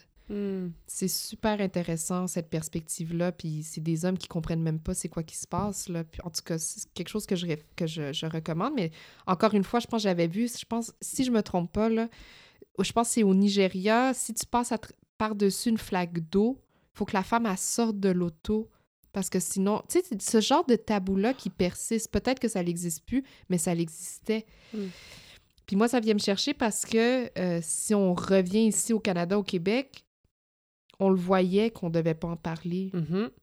Puis tu le voyais dans tout ce qui est marketing. Puis dernièrement, le dernièrement, on voit des mouvements où, par exemple, euh, puis je t'en parlais l'autre fois, je pense que c'était à un festi- festival, euh, euh, comment ils appellent ça? Copacabana ou Carabina, je sais pas. Oui, c'est ça. ca- euh, ouais, ouais. Caribana. Caribana, ouais. exactement. Puis la, la, la, la, la personne, elle, elle était en bikini, puis elle avait un- une serviette que tu bien sûr en bikini clairement tu peux pas Dans le cacher ta serviette là. dans le défilé ou dans le public puis elle, elle vivait sa vie elle vivait ses règles puis ça l'a fait un tollé sur les réseaux comme quoi que c'était une malpropre c'était une dégueu c'était pas d'allure d'avoir ça mais en tant que tel fait que pour vous ça va juste être acceptable si on se met un pantalon par dessus tu sais Mm. Faut le cacher faut pas qu'on Mm. le voie que t'es menstruée moi, personnellement, je, je serais pas. Puis il y en a qui poussent encore plus loin, que c'est. Je mets même pas de, de, de serviette ou de protection. Si je coule, je coule. Moi, personnellement, je le ferais jamais de ma vie. jamais. Puis je trouve. Juste pour une question plutôt. Là, je le dis sanitaire, dans le sens. Ben oui, que mais ça dépend du flot aussi menstruel. ben, pas juste ça. Je trouve juste ça euh, pas si- comme civilement incorrect de, mettons, t'asseoir sur un banc puis que la personne, elle le sait pas, elle s'assoit puis il y avait du sang. Je trouve juste ça pas correct. Mais de façon sanitaire aussi, être comme dans ton sang. euh, Ben non, ça- moi-même, je serais pas, je serais pas bien. Moi, je suis... Moi, je, Non, mais comme médicalement parlant, Ben, je c'est pense ça, pas que c'est je- recommandé ben, par les médecins je pense- de chiller dans ton sang pendant de longues heures. pendant là. de longues heures, puis qu'après, quelqu'un s'assoit dedans, je suis pas tant sûre que Ouais. c'est tant euh, quelque chose out there qu'on Ouais. recommande. Moi, personnellement. Mais le fait que je pense pourquoi les gens font ça, c'est juste une prise de conscience, puis tu le vois que les gens sont pas à l'aise avec ça. Ils haïssent ça, ils trouvent ça dégueulasse, ils trouvent ça sale. Mm. Mais euh, je garde grosse surprise, oui, oui, oui, on saigne une fois par mois. Ouais. Surprise. Puis ça, on revient sur ton diagnostic d'endométriose. Euh, ça, c'est tombé quand, mettons? À quel âge? Euh, c'était à euh, 20 24 ans que ça, que ça l'a tombé. Quand même. Fait C'était pas si pire. 24 ans, mais c'était pas trop clair. C'était pas clair. C'était oui, on pense que t'as de l'endométriose. Tous les signes amènent à croire que tu l'as. Mais comme je te disais, il y a eu cette première complication à cause que j'étais sur la pilule. Puis là, ben, j'ai vu d'autres médecins, d'autres gynécos différents, mais là, c'est comme c'est confirmé. C'est de l'endométriose. Parce que toi, vraiment, euh, ce qui. Parce que toi, c'est handicapant, là, on va le dire. Là. Tu sais, Ah c'est oui. pas, c'est pas j'ai mal au ventre, je me plie un petit peu en deux, je prends un Advil, je passe à autre chose. C'est toi, c'est vraiment. Ça, ça va t'empêcher de poursuivre tes activités quotidiennes là, Puis, et professionnelles. et professionnel. Ce qui est, ce qui est bien en ce moment à cause de, de mon emploi, c'est que j'ai été chanceuse dans le sens que euh, ma gestionnaire en ce moment sait c'est quoi. Ma chef d'équipe précédemment, elle aussi, elle avait ça. Et euh, il comprenait, fait que ça me permettait, par exemple, de dire là, j'en peux plus, je reviendrai un peu plus tard. Fait que c'était assez facile de dealer avec ça. Mais pour des personnes qui sont sur des horaires extrêmement stricts au travail, là, puis qu'on leur laisse pas avoir ces heures-là, ou qui ont pas, tu sais, moi je, moi, je suis privilégiée dans la vie dans le sens que mon emploi me permet d'avoir des heures de maladie ou, Mm. tu sais, je peux rattraper mes heures si je le manque. Je suis Mm. privilégiée, là. Il y en a d'autres qui n'ont pas ça, fait qu'elles vont soit vivre une perte de salaire Hmm. ou elles vont juste tough, tough it out parce que la société te dit endure ta douleur. Ouais. Moi, c'est surtout ça que je trouve handicapant. Là, je suis capable un peu de m'arranger avec mon horaire, mais il y a des journées où toute la journée, je veux juste être en boule dans mon lit puis il n'y a rien Mm. à faire, là, à part me lever pour changer la serviette. Hmm. C'est tout ce que je peux faire. Mais si tu es bien entouré, ça, ça peut fonctionner. Hmm. Fait que le diagnostic tombe à 24 ans. Est-ce que c'était un soulagement ou ça a été une source additionnelle de stress? Ça a été une source additionnelle de stress au départ parce que j'étais comme, OK, je vais jamais avoir d'enfant, je vais pas ci, Hmm. pas ça. ça ils m'ont fait tout de suite des tests de sang très rapides où on me disait que, euh, je pense que ça s'appelle euh, l'examen bêta, en tout cas pour rechecker euh, ta fertilité ou ton dans le test de sang. Puis ils ont été très positifs avec moi. Bon. Euh, fait que ça, c'était un stress, bien sûr. Puis il y a des personnes que justement, que euh, dès qu'ils ont ça, de l'endométriose, il y a peu de chances qu'ils puissent pouvoir avoir des enfants. Mm. Ou ils peuvent peut-être avoir des enfants, mais ça va pas nécessairement avoir une grossesse à terme. Hmm. Fait que ça, c'est comme un double deuil que certaines femmes doivent passer à travers. Hmm. C'est affreux. Puis là, tu dois tout vivre ça, mais tu peut-être pas le support psychologique ou tu peut-être pas accès à, des médecins, des professionnels de la santé, surtout sur la santé mentale.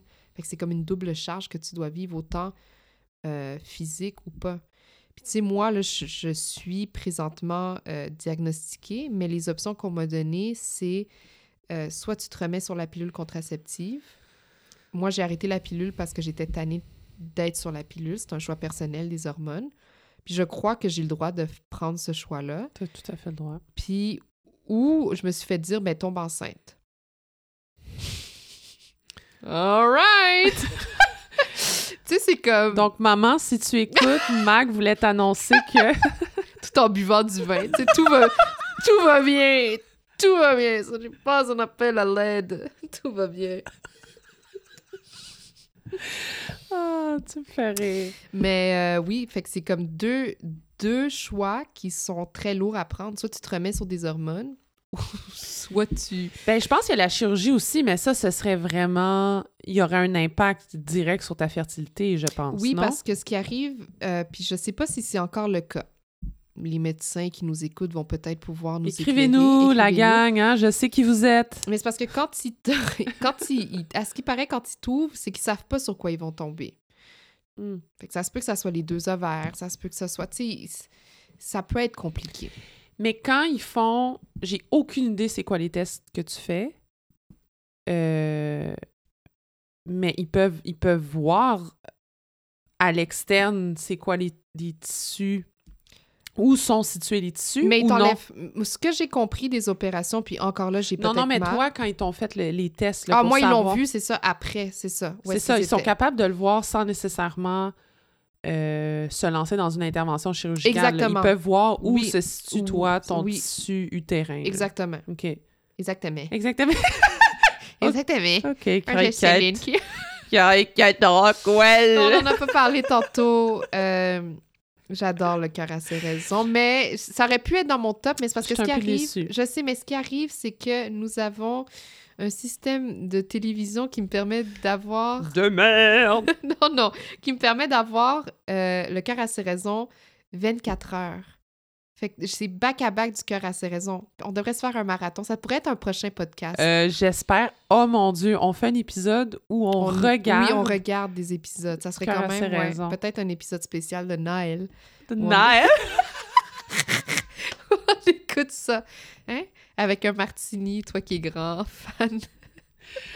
Grand fan de, de martini, de cocktail non, très t'aimes fort. pas ça pour de vrai? Je trouve ça trop fort, les martinis. Ah oui, pas du tout. ça me... Ben, voyons je veux dire donc. deux, trois gorgées, mais comme... Non, je pensais verre. J'étais comme, ben, OK, avec raison.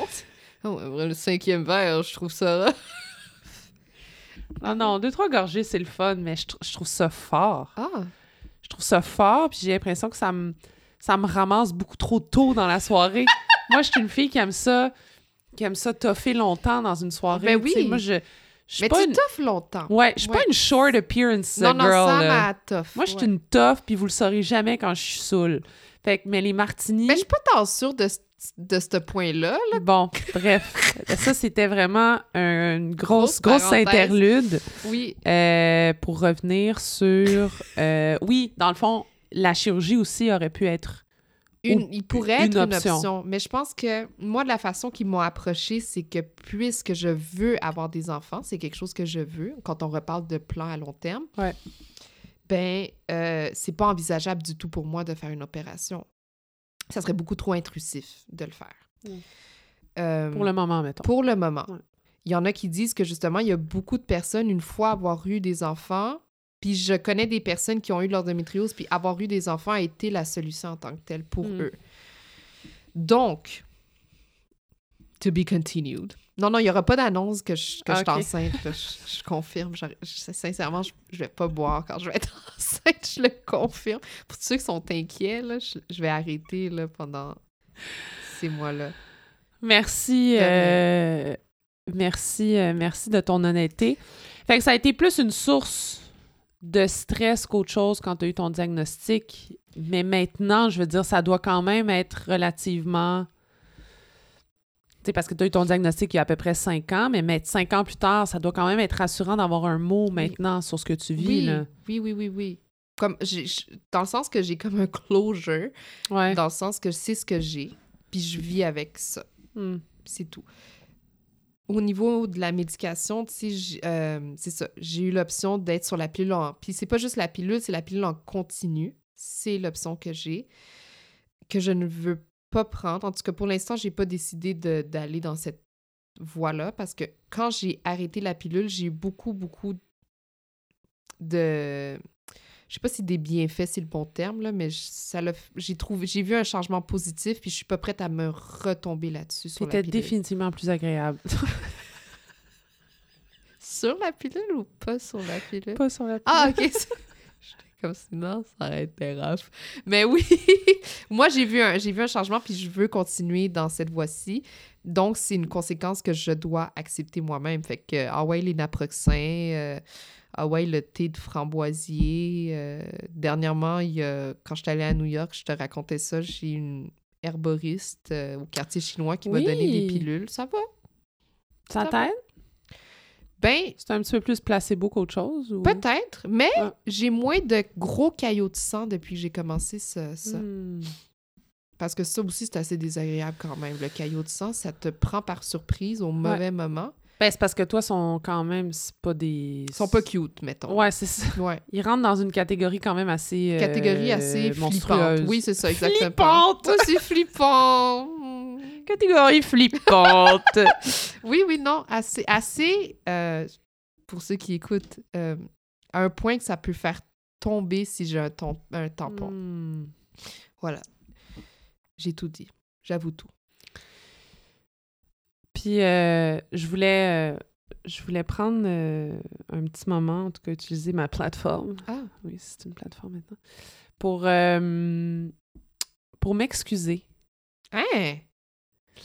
Pour m'excuser de ne pas avoir été plus allumée, Ah, ben voyons donc. mettons, dans ces années-là. Quelles années? L- Ben, l'adolescence, là, où euh, je pense que j'ai- j'ai j'ai compris quand même là, que tu avais tes règles, mais on dirait que je, je saisissais pas véritablement l'ampleur du problème. Est-ce que c'est tout à l'honneur de maman qui t'a euh, très bien protégée, Ouais. s'est toujours assuré que tu étais dans un cadre très sécuritaire, un espèce de safe space. euh, puis, puis bravo, maman. Là, je, si Ouais, tu pour de vrai, euh, je me doute que, je doute que tu écoutes. J'espère quand même. C'est...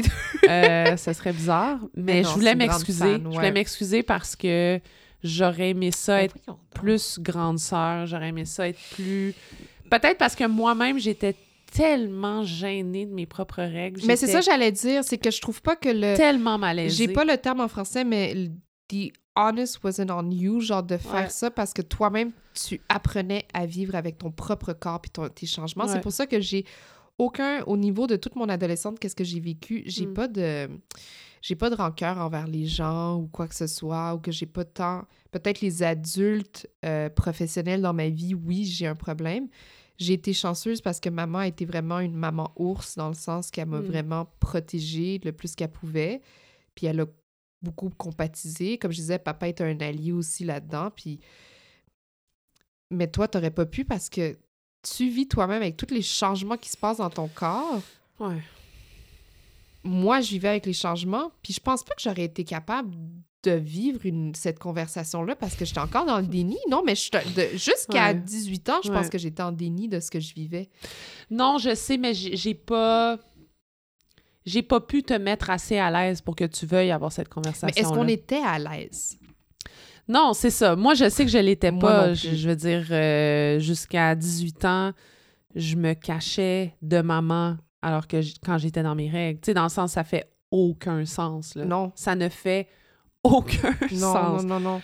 Comme ça, ça, ça me crée beaucoup, beaucoup d'anxiété, moi, dans mes règles, alors que j'avais pas. Ah ouais, c'est un, ça, ça, peut être un trigger pour toi? Ah ouais, ouais. Quand j'étais ado, plus maintenant. Maintenant, Plus je suis maintenant? beaucoup plus. euh, J'en Qu'est-ce parle que tu veux j'en- dire que ça te donnait de l'anxiété? Parce que je savais que ça allait être. Moi, je saignais sur cinq jours. Je savais que ça allait être un cinq jours Ah! où je devais me cacher. Ah, c'est sais, j'anticipais, j'anticipais pas, je n'anticipais pas nécessairement euh, les crampes. J'allais en avoir. Je n'anticipais pas nécessairement euh, le- les saignements. Ah, Euh, c'était vraiment le fait de devoir le cacher. Genre, fallait Mm. que je me prépare des scénarios, tu sais, fallait que je me prépare comme, OK, ben là, dans le vestiaire, je vais aller à tel moment. ah OK, triste. quand je reviens à la maison, je vais m'assurer que je le fais quand maman est pas là, proche, comme... Tu sais, moi, c'était ça, mon anxiété, mais c'est terrible, c'est Ben oui. terrible, c'est terrible, c'est terrible. Il ne faut jamais Non, qu'un enfant, on était des, on était des enfants, tu sais. ouais. Puis honnêtement, moi, ce qui a fait la différence, c'est quand j'ai commencé à en parler plus ouvertement avec mes amis dans la vingtaine, Que là, que là, je n'en vis plus du Non. tout là, de malaise par Non. rapport à ça, Ah, ben parce que c'est devenu une conversation beaucoup plus normalisée. ouais. Mais pourquoi ça ne l'est pas dès le début, Seigneur Jésus, je sais pas. Puis même devant mes amis gars, là, tu sais, j'ai- j'ai plus aucun... euh, Il y a plus Complexe, de malaise, là. ouais. C'est comment, non... euh, J'ai beaucoup de misère encore, par exemple, et ça, je l'avoue, à dire le terme menstrué. Je vais encore dire je suis dans mes règles. OK. Mm, Puis c'est que c'est normal parce que tu as été conditionné par la société de pas avoir la dire, à le dire. euh, je, je tu vas dire, je suis, je suis dans ma semaine, les Anglais ont débarqué, euh, Mère Nature a cogné à la porte, tu sais, ce genre de truc-là. Mais, sais, moi, ça, moi, je suis vraiment une avocate là-dessus, de, avocate dans le sens que je, je le, je le dis haut et fort, mais c'est parce que je me suis, je m'en suis comme fait un devoir pour moi-même, pour moi-même Hmm. pour mieux le vivre. C'est peut-être un c'est pas c'est un peu égoïste mais pour moi je me dis plus le monde autour de moi est au courant de ce qui se passe dans ma vie, ben peut-être qu'ils vont avoir un peu plus de compassion ou de compréhension de ce que je le vis. Puis t'as pu- t'as pas peur de te faire juger? Euh, n- j'ai pas peur de me faire juger. Sur ce, dans la vie en général, j'ai beaucoup peur du jugement. Énormément. Mais pas sur ça. Pas sur ça du tout. Parce que j'ai plus de complexe là-dessus. J'ai, décidé de. J'en ai assez dans la vie, là, mais je vais pas avoir de complexe sur l'aspect le plus handicapant que j'ai. Mais c'est dur. Puis tu sais, t'en parles. Oui, moi, j'ai. À partir de 20 ans où on en parle plus, c'est plus facile. Puis je pense que beaucoup de personnes de notre génération, on n'a pas vécu avec les, réseaux sociaux en grandissant non plus, au début, tu sais. Fait que c'est en parlant dans nos petits groupes. Puis nous, on a été chanceuses parce qu'on avait ce groupe de filles-là de, de, de soccer ou au travail que ça te permettait. Tu sais, quelqu'un qui est un peu plus isolé puis qui Mm. vit ça toute seule, c'est Mm. dur. Mais je trouve ça triste que tu me dises que, que toi, tu ça te causait de Ah l'anxiété. oui. Mais comment tu l'as dit à maman quand tu étais menstruée? Oh, mon Dieu, comment je l'ai dit? Euh, moi, j'avais eu le temps d'avoir la conversation. C'est ça. Mais je pense que maman, elle a eu la conversation avec moi quand toi, t'as eu tes règles. Ça Elle était comme, Ben là, m'en préparer une. Pelaye, on va en sauver au moins une. fait que moi, j'avais eu la conversation un petit peu malaisante euh, par Ah! rapport aux règles. Et merci, maman, d'ailleurs. Et ça s'est fait un peu dans le même moment que la conversation sur le sexe, qui était très bizarre aussi. Hey, t'as une conversation là-dessus? Ouais, ouais, Hey, ouais. tabarouette, j'ai pas été euh, b- T'es briefée. arrivé trop vite. Ouais, c'est Ça, ça. Moi, j'étais comme, bon, c'est perdu. hey, t'as été briefée. Ouais, c'est ben bien. le briefing, on s'entend. C'était pas non plus un cours, euh, un cours de sexologie à l'UQAM, là, mais euh, UQAM? Euh, oui, c'est eux qui donnent le cours de sexologie. Ah, il y en a pas à l'UDM. Je pense pas. Je pense que c'est vraiment l'UQAM. Hmm. J'essayais, j'essayais de faire quelque chose de très niché euh, UQAM, Ouais, ouais, ouais. euh, sexologie. Ouais. Euh, fait que j'avais déjà eu la conversation. Fait que quand c'est arrivé, euh, j'étais plus dévastée que ça arrive. Tu sais, je le savais que c'était ça, moi. Et j'étais dévastée. Ah ouais, t'étais... Pour moi, c'était la fin du plaisir dans la vie. OK, tu savais que c'est une responsabilité. Est-ce que tu t'es dit « je suis une femme maintenant? Euh, Est-ce que tu as eu ça comme conversation avec toi-même? Non, parce que c'était complètement débile de penser ça connaissant mon physique. Euh, Ben, dans le sens, j'avais aucun. J'avais aucun signe féminin. Tu sais, dans le sens, j'avais pas de sein, j'avais pas de hanche, j'avais pas de. J'avais des bras, j'avais un unibrow. Tu sais, j'étais. J'étais. D'une laideur. Non, ça, c'est pas vrai. Insensé. Non, non, non. La seule chose que je suis contente, c'est que dans tout ça, c'est qu'on a vécu comme notre puberté ensemble. Ah oui, des beaux moments. On, on riait de nous-mêmes ensemble. Des beaux moments. Mais c'était rassurant d'avoir ça. Dans toute l'horreur qu'on... I guess. C'est vrai, on, on, on en a fait beaucoup de blagues. C'est vrai. Ben oui, c'est vrai, heureusement qu'on c'est avait vrai. cette autodérision-là T'as raison, t'as raison. ensemble, tu sais. T'as raison que ça, ça a vraiment fait une différence. Mais c'est ça, moi, quand c'est arrivé, c'était vraiment... J'étais dévastée, Mike. J'étais... Pour moi, c'était la fin de tout moment de fun. Comme...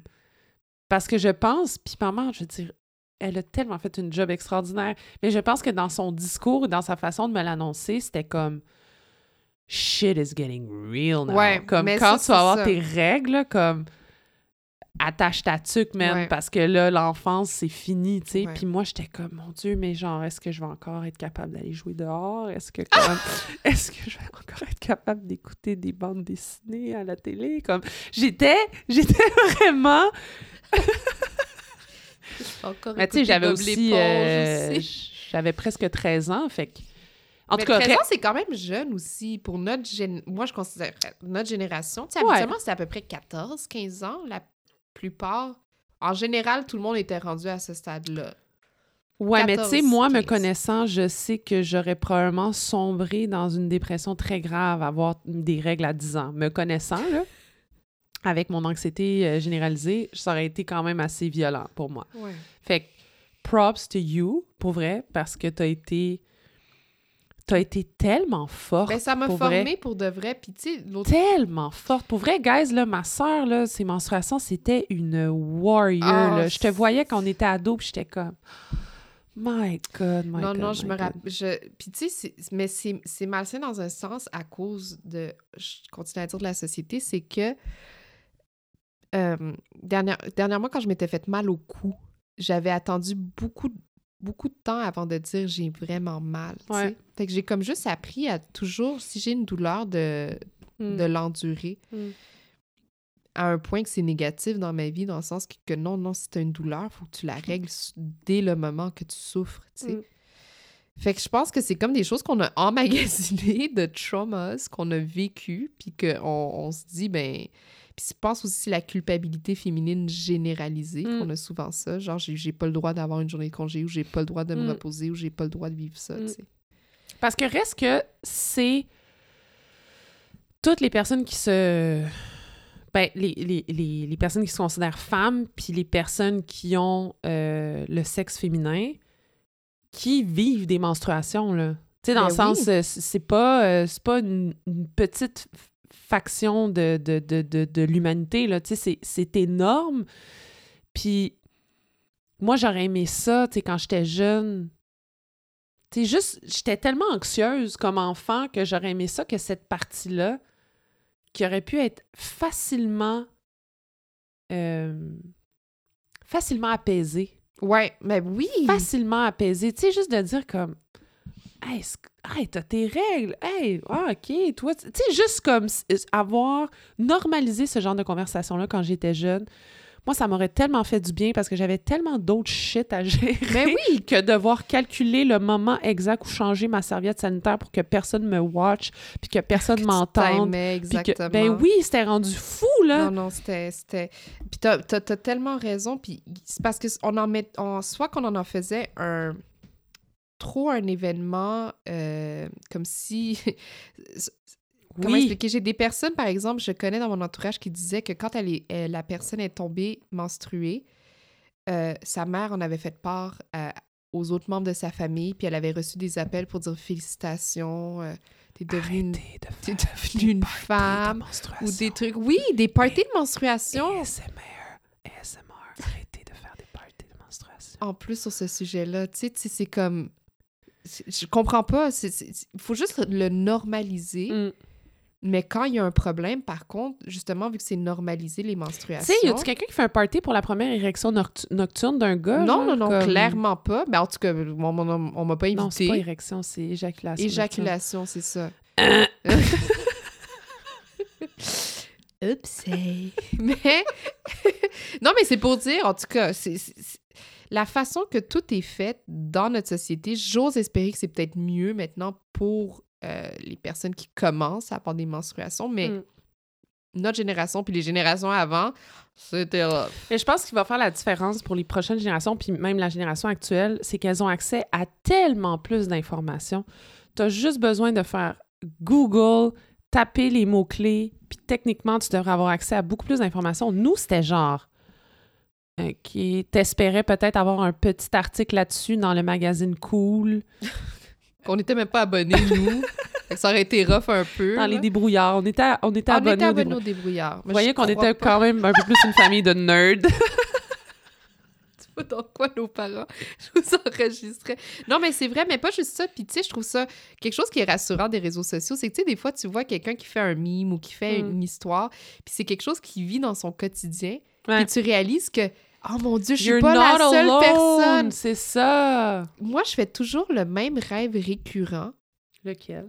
Que je suis encore à Georges Valier, puis que je suis je me suis allée à aucun cours de sciences. Je sais pas pourquoi c'est toujours sciences. Je suis jamais allée à aucun cours, fait que j'ai fait aucun module. Hmm. Puis là, on est à la fin de l'année puis je, je, vais couler mon examen. Puis j'ai vu dernièrement sur Facebook des gens qui disaient qu'ils se réveillent puis qu'ils se sont jamais présentés à un cours. C'est full un trend dans ce moment. un examen. Ah, j'ai manqué mon examen ou quoi que ce soit.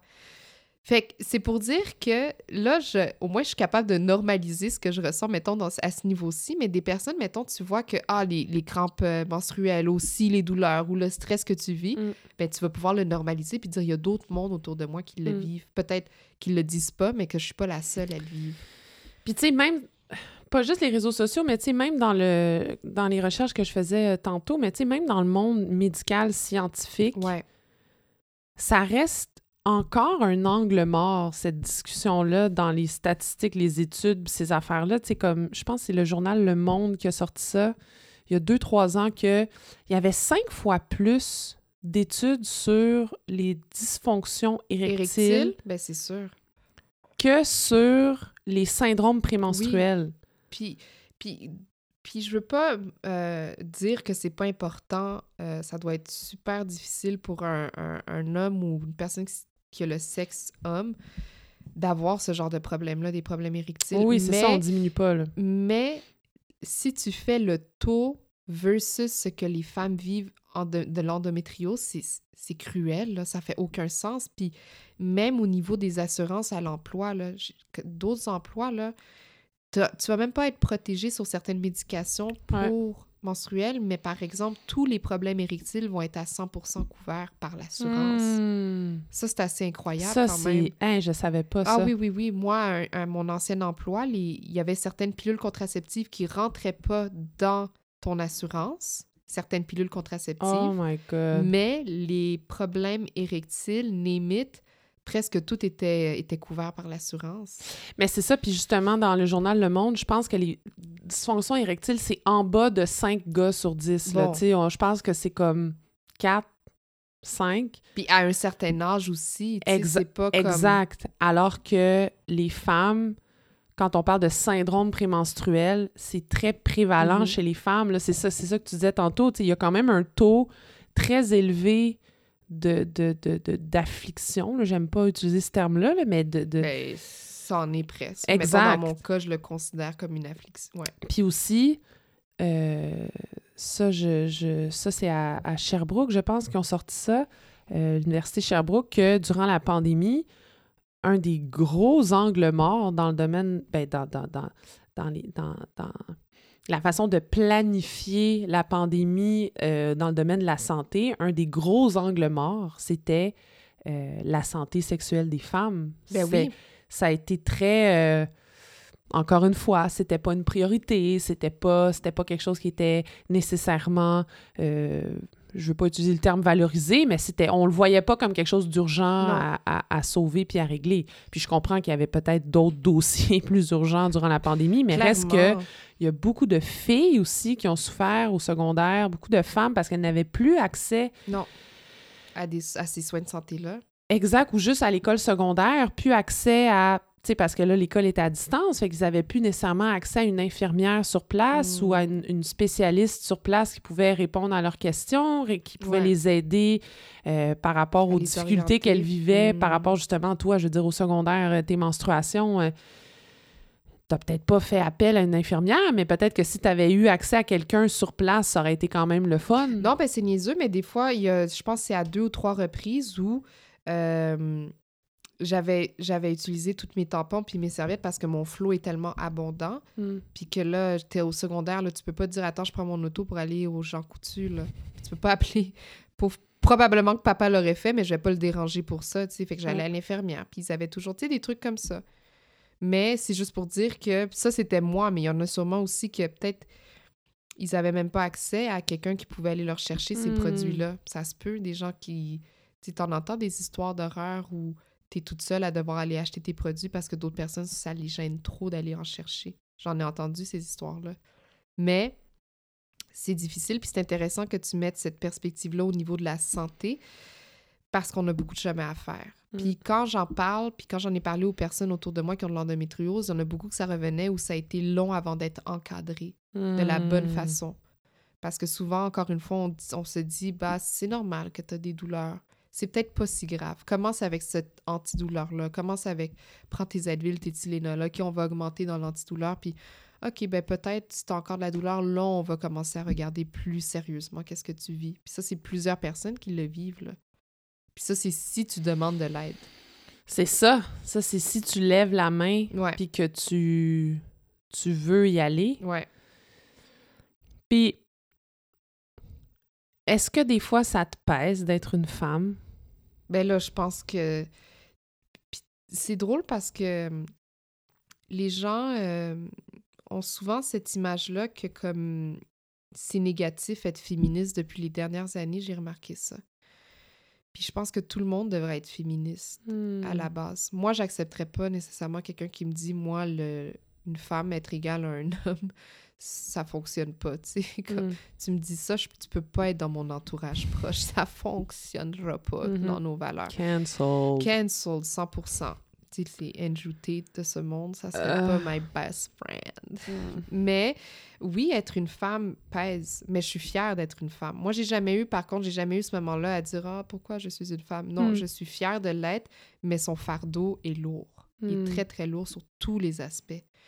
Puis encore là, puis nous, on a un fardeau encore plus lourd, c'est qu'on est, euh, femme, mais aussi de minorité visible. Hmm. Fait qu'on a comme un double fardeau qu'on doit vivre, tu sais. Moi, j'en ai trois. Toi, t'as... En plus, ah, toi, là... T'es en plus dans une autre communauté. Ah, en plus, ta communauté. Tu sais? Non, mais c'est pour dire. Ouais. Ça l'en, ça l'en ajoute. Fait que là, euh, tu dois, si tu veux être une femme, puis dans certaines carrières, par exemple la mienne, fait qu'il faut que tu sois très forte, ben montrer une faiblesse au niveau d'une douleur hmm. menstruelle, tu vas pas la montrer. Fait que tu vas hmm. tough it out. Puis t'as pas le choix parce qu'encore tu vas être genre, ah ben c'est juste une femme. Puis je, dis ça au niveau, ça se peut que ça soit dans tous les aspects, mais moi je parle d'expérience. Si tu veux augmenter dans la vie déjà. Puis c'est l'un des arguments que certaines femmes ont qui sont contre qu'on ait des congés pour les personnes menstruées. Parce que dans certains pays, je pense en Espagne, là, c'est établi. Oui, en Espagne. Bravo. bravo. les Espagnols. Bravo l'Espagne. Mais j'ai entendu des commentaires où certaines femmes, personnes menstruées, disaient Moi, je veux pas que ça, ça soit. Euh, ça commence, qu'on l'essaye en try-out. Parce que déjà que c'est assez dur pour une femme d'obtenir certains emplois à un certain âge dans sa vie, parce que l'employeur peut se dire Bon, déjà là qu'elle va tomber enceinte, je veux pas l'employer. Mais là, si en plus on a ce fardeau-là de se dire je vais lui donner des congés si elle est menstruée, c'est une peur que certaines personnes ont, qui sont justifiées leur peur. Moi, c'est pas mon point de vue. Moi, je crois qu'on devrait donner des congés, surtout de ce que je vis, ou des heures pour pouvoir vivre sa maladie, puis après pouvoir les rattraper, peu mm. Mais c'est une préoccupation que je comprends qui est valide aussi. Mais c'est une préoccupation, je pense, qui va. En fait, je pense, je l'espère, qui va s'atténuer dans le temps parce que reste que. Tu sais, mettons, il y a 20 ans, il y a 30 ans, quand toi puis moi, on est nés, les congés de maternité, les congés de paternité. pas encore 30 ans, je voudrais tout ah, simplement. Laisse-moi vivre mon déni encore un petit peu. Bon, alors, il y a presque une trentaine d'années, les congés de maternité, c'était pas la, la, la conception qu'on en avait, c'était pas du tout celle qu'on a aujourd'hui. Ben. Puis justement, si une femme voulait faire carrière de façon similaire à un homme mm. dans des gros domaines, bien évidemment que le congé de maternité, c'était I, M, A ou mm. euh, peut-être pas, tu sais. Ou sinon, carrément, tu étais mère à la maison. Tu sais, il n'y avait pas vraiment de... Il n'y avait pas vraiment de discussion à ce niveau-là.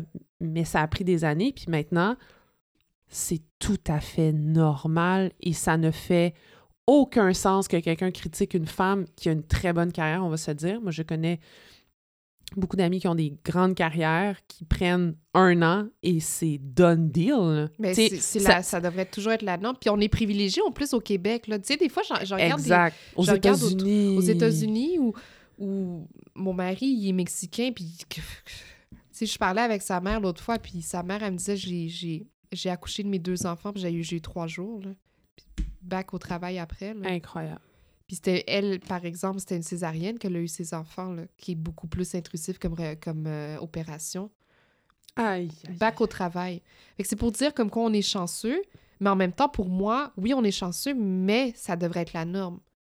Je suis d'accord, mais c'est ça ce que je veux dire, c'est que peut-être, malheureusement, ça va être ce type de politique-là, de décision sociale qui va faire son chemin, mais qui va prendre un petit peu plus de temps et être accepté socialement. Mais moi, ce que je veux dire, c'est que j'ai espoir parce que en ce moment, au Québec, le congé de maternité, c'est presque non, non négociable. c'est, euh, puis même, ça commence, les congés de paternité aussi, que là, c'est plus juste du deux semaines euh, vite, vite, vite. Puis c'est on, on commence à vraiment. au moins le cinq semaines. Exactement. Puis même si, tu veux prendre plus longtemps, good for you, comme bravo. Mais j'essaie, j'essaie d'instiller un petit peu de positif dans la conversation oui, oui, non, non, Il faut, non, non. Il faut, il faut. Puis reste que. Euh, moi, moi, je reviens toujours à cet argument-là de dire là, c'est littéralement. C'est un gros pourcentage de la population. Puis c'est, c'est quelque chose qui est physiquement mm-hmm. euh, en nous. Tu sais, je veux dire, c'est pas quelque chose qu'on peut comme peser on and off, euh, dire ah non, euh, moi aussi, tu sais quoi, ça me tente pas. Tu sais, comme non, c'est ça, tu le vis et c'est tout. Et c'est 50% de la population. Et c'est surtout le 50% de la population, en général, qui va donner naissance, qui va donner la vie et qui va. Moi, ça me c'est mon petit côté, euh, mon petit côté, euh, ma tante. Ah, ma tante? Pourquoi ma tante? Mais je sais pas, la vie, c'est beau, c'est Non, non, non, non, mais non, mais t'as raison, parce que euh, à, la, mais à la fin, c'est ça. À la base, là, on vit tout ça parce que on, va... bon, pour les personnes qui en veulent, c'est ça le but ultime physique physiologique d'avoir des règles, c'est parce que tu vas donner la vie, tu sais. Mais ça, c'est une autre affaire, par exemple. Puis ça, j'aimerais ça qu'on change un peu cet aspect-là dans la conversation. C'est que toujours on associe le corps, la santé féminine, les menstruations. À donner la vie. À la maternité, puis à concevoir des enfants. Ouais. Ouais, que tu limites à ça. Puis ça, on pourrait faire, on pourrait faire aussi, euh, un lien plus, euh, plus généralisé avec, le plaisir féminin, tu sais, comme ah, ben oui, mais de, que ça repart de, de, de loin. Puis, tu sais, on repart de Freud et tout, là, que hmm. ton plaisir féminin, ben, c'est juste de l'hystérie, puis ça se finit là, tu sais. Mais c'est triste parce que ça te limite tellement à te dire, ben, une femme, un sexe féminin, c'est censé se reproduire. Hmm. Non. Puis surtout en ce moment qu'avec tous les problèmes de ressources, on revient à l'environnement encore. tous les problèmes de ressources, je pense qu'il y a beaucoup de personnes de notre génération, justement, qui commencent à se dire à quel point est-ce que c'est une décision égoïste d'avoir des enfants. Je suis pas en train de dire Hmm. que Moi, avoir des enfants, c'est égoïste. Mais je pense que de plus en plus des personnes se, se posent cette question-là, à quel point c'est justifié d'avoir des enfants en ce Hmm. moment. Moi, je me la pose. Ben, tout le monde se la pose. Moi, je pense que très peu de personnes, de plus en plus, en tout cas, les personnes qui ont, je vais le dire, là, qui sont conscientisées sur ce qui se passe, là, se posent la Drop question. some names. Dropping the mic, I won't say names, mais je pense que les personnes qui sont conscientisées se posent cette question-ci. Mm. Moi, personnellement, je veux des enfants, mais j'ai une culpabilité à me dire dans quoi je les amène, les enfants, puis est-ce que j'ai réellement une raison de, de me reproduire, tu sais. Mais c'est quelque chose que je veux, puis c'est un choix qui est peut-être égoïste, mais je le fais. Est-ce qu'on a de la pression d'avoir des enfants, les Ah, femmes? tabarouette! Hey!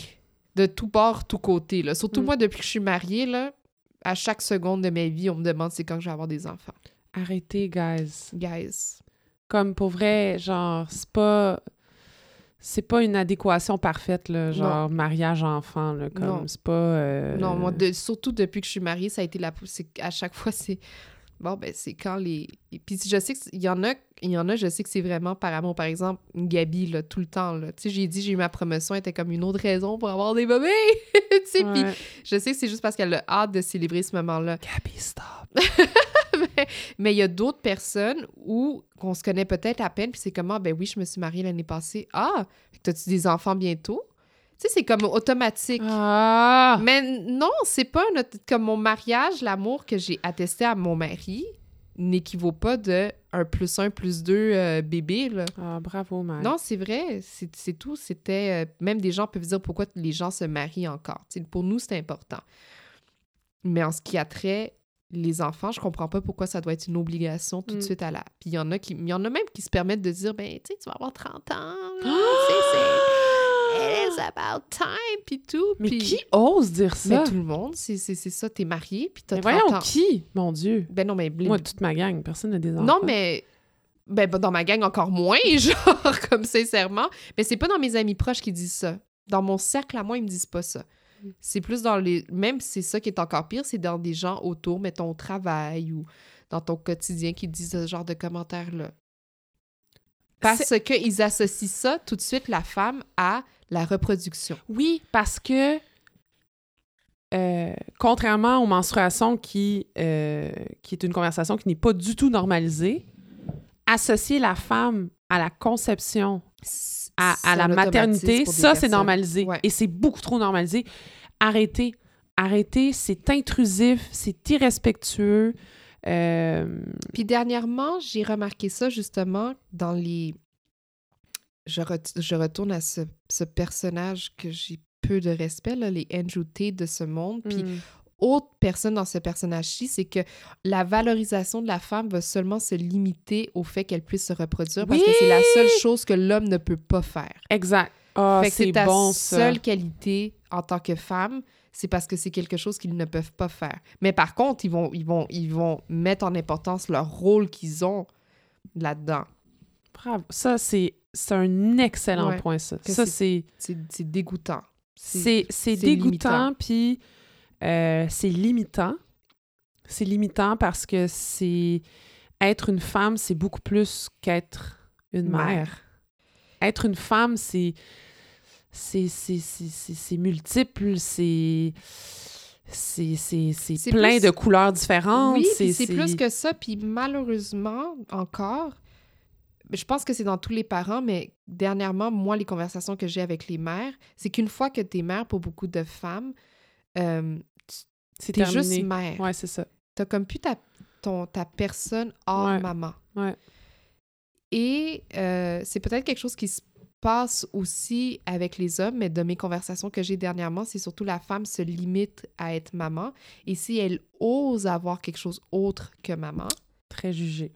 Ah oui, oui, c'est une mère ingrate, elle n'est pas là pour ses enfants, elle, elle meurt pas, etc. Je pense que ça aussi, c'est un autre fardeau qu'on se donne à cause de notre sexe de femme Hmm. que c'était cette obligation. Nous, on a eu, euh, toi et moi, on a eu un rôle, une mère qui a eu un rôle de, de mère euh, intense. Non, mais dans le sens qu'elle a été là dans tous les Ouais. aspects de notre vie, puis on a été chanceuse. Puis quand je regarde euh, Enrique, lui aussi, sa mère a été une mère extrêmement présente dans sa vie, genre. Et je pense que c'est un, un rôle qu'on veut se donner. Mais ce que je trouve difficile pour ces femmes de cette génération-là, c'est qu'elles avaient... euh, on, on leur a- on leur a toujours critiqué de ne pas avoir fait autrement. Hmm. Puis ça, ça me fait de la peine parce que nous, on connaît nos mères, c'est des personnes, c'est pas juste des mamans. genre. Mm. Fait que c'est- c'est pour ça que quand on revient aux règles, c'est qu'on. Puis des menstruations plutôt, c'est que être une femme, ça a tout son fardeau, Mm. mais qui continue en plus quand Mm. tu deviens maman. Fait que c'est difficile. C'est difficile. C'est difficile, mais c'est encore plus. C'est encore plus grandiose. Dans le sens que il y a comme une espèce de, de fierté intrinsèque à tout ça, Ouais. de dire qu'on est femme. Moi, je suis fière. C'est ça que je dis. Moi, je, je sais pas pour toi, mais moi, je suis fière d'être femme. Je suis fière d'être femme, je suis fière. Il y a des moments plus difficiles. Puis pour ceux qui ne s'identifient pas femmes. euh, Oui, oui, oui, ça, c'est sûr. Ouais. Je veux dire, il y en a qui s'identifient pas femmes, puis c'est bien correct aussi. Là, je veux dire, euh, ça vous appartient. Moi, ça m'appartient. Je m'identifie femme, puis je sais que mon, mon, mon genre auquel je m'identifie vient avec son lot de défis, comme tu viens d'énumérer. Mais on dirait que ça me permet d'être encore plus. euh, c'est ça, ça j'ai, peut-être été un peu en conflit euh, quand j'étais plus jeune. J'ai, jamais douté que j'étais une femme. J'ai souvent trouvé ça injuste, par contre. J'ai, Oui. j'ai vécu beaucoup de, de questionnements quant à l'injustice. Pour moi, je voyais que c'était tellement... Et là, je parle au jeu, là, je parle vraiment au jeu, mais je voyais qu'il y avait tellement de situations qui étaient qui étaient lourdes et compliquées pour nous autres, que ce soit au niveau psychologique, que ce soit au niveau physique, que ce soit au niveau de statut social. Mais maintenant, à 31 ans, je pense que ça m- ça m- ça m'a permis d'apprécier. Ben oui. Ça, m- ça me permet d'apprécier encore plus mon, mon identification, puis j'en j'en suis fière. Puis ça me permet aussi de d'être fière des femmes qui m'entourent, Ben oui.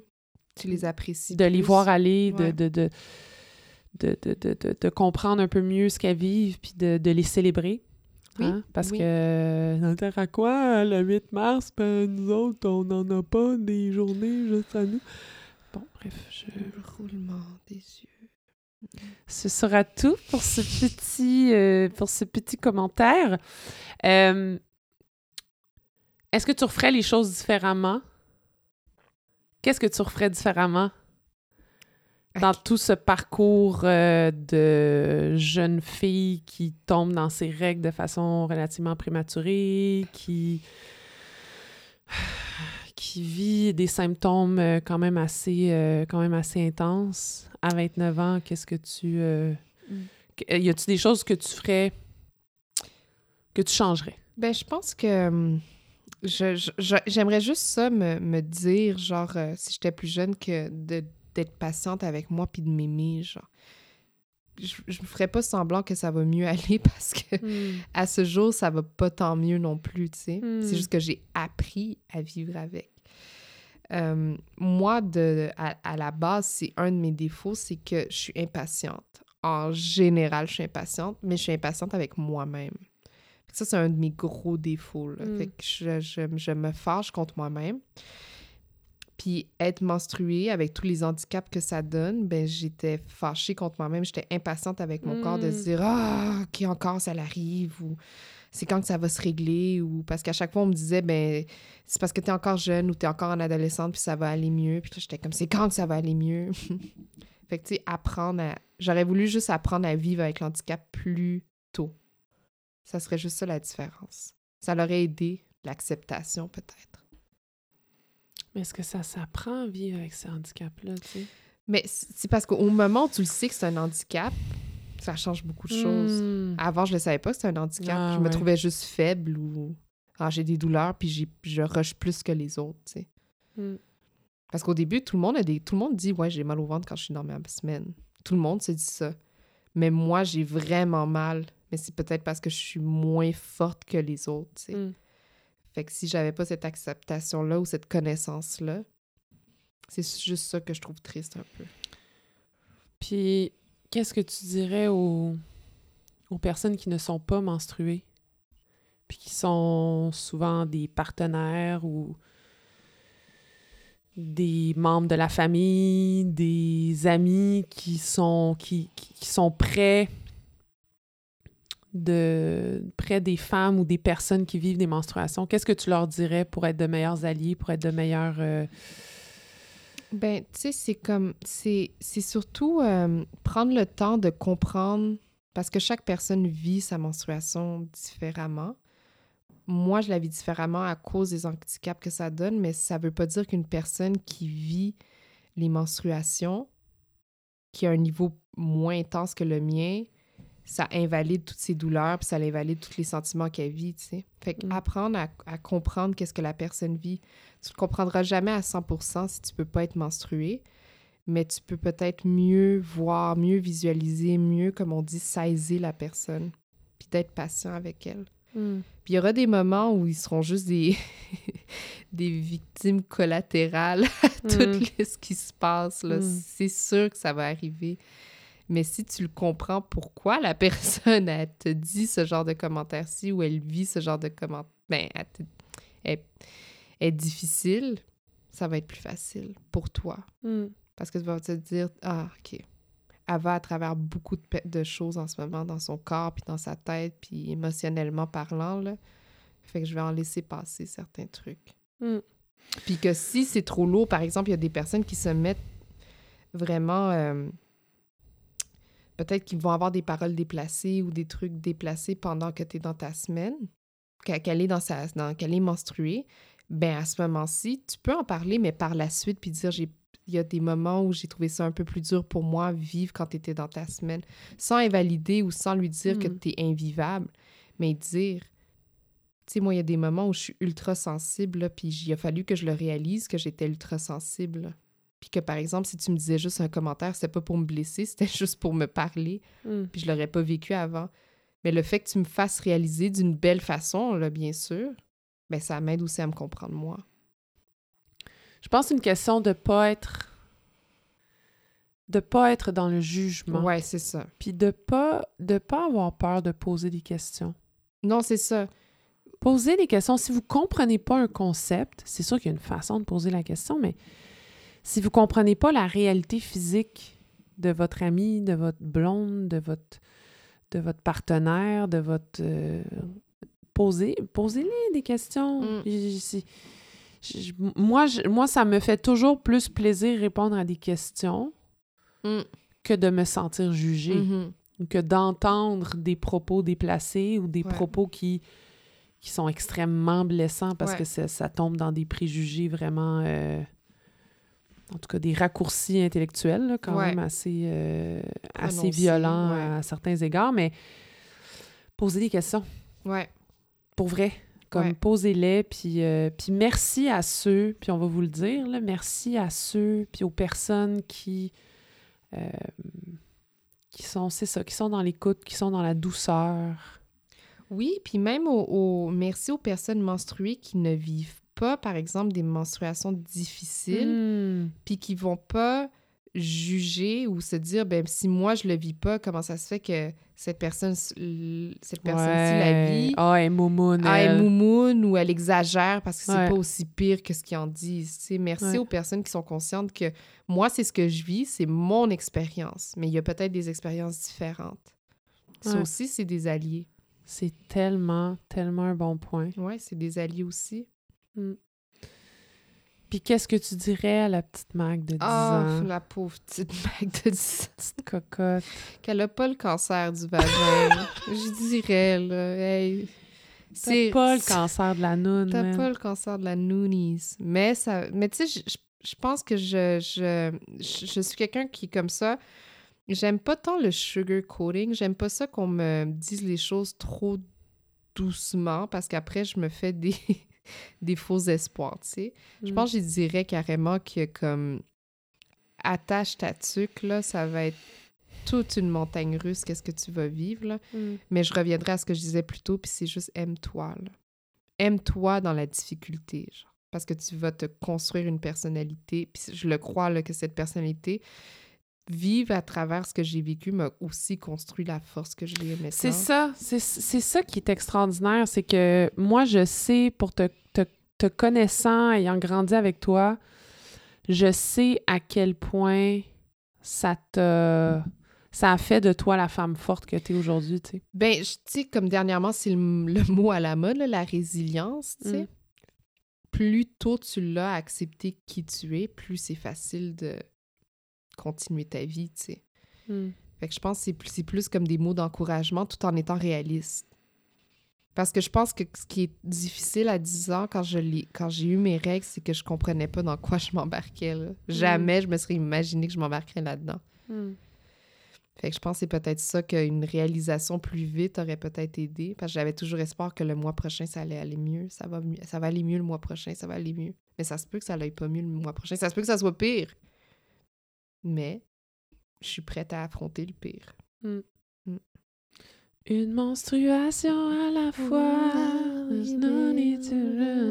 J'ai essayé de faire un lien du Avec, tout euh, avec oui, euh, avec Jordan. Jordan! Yes!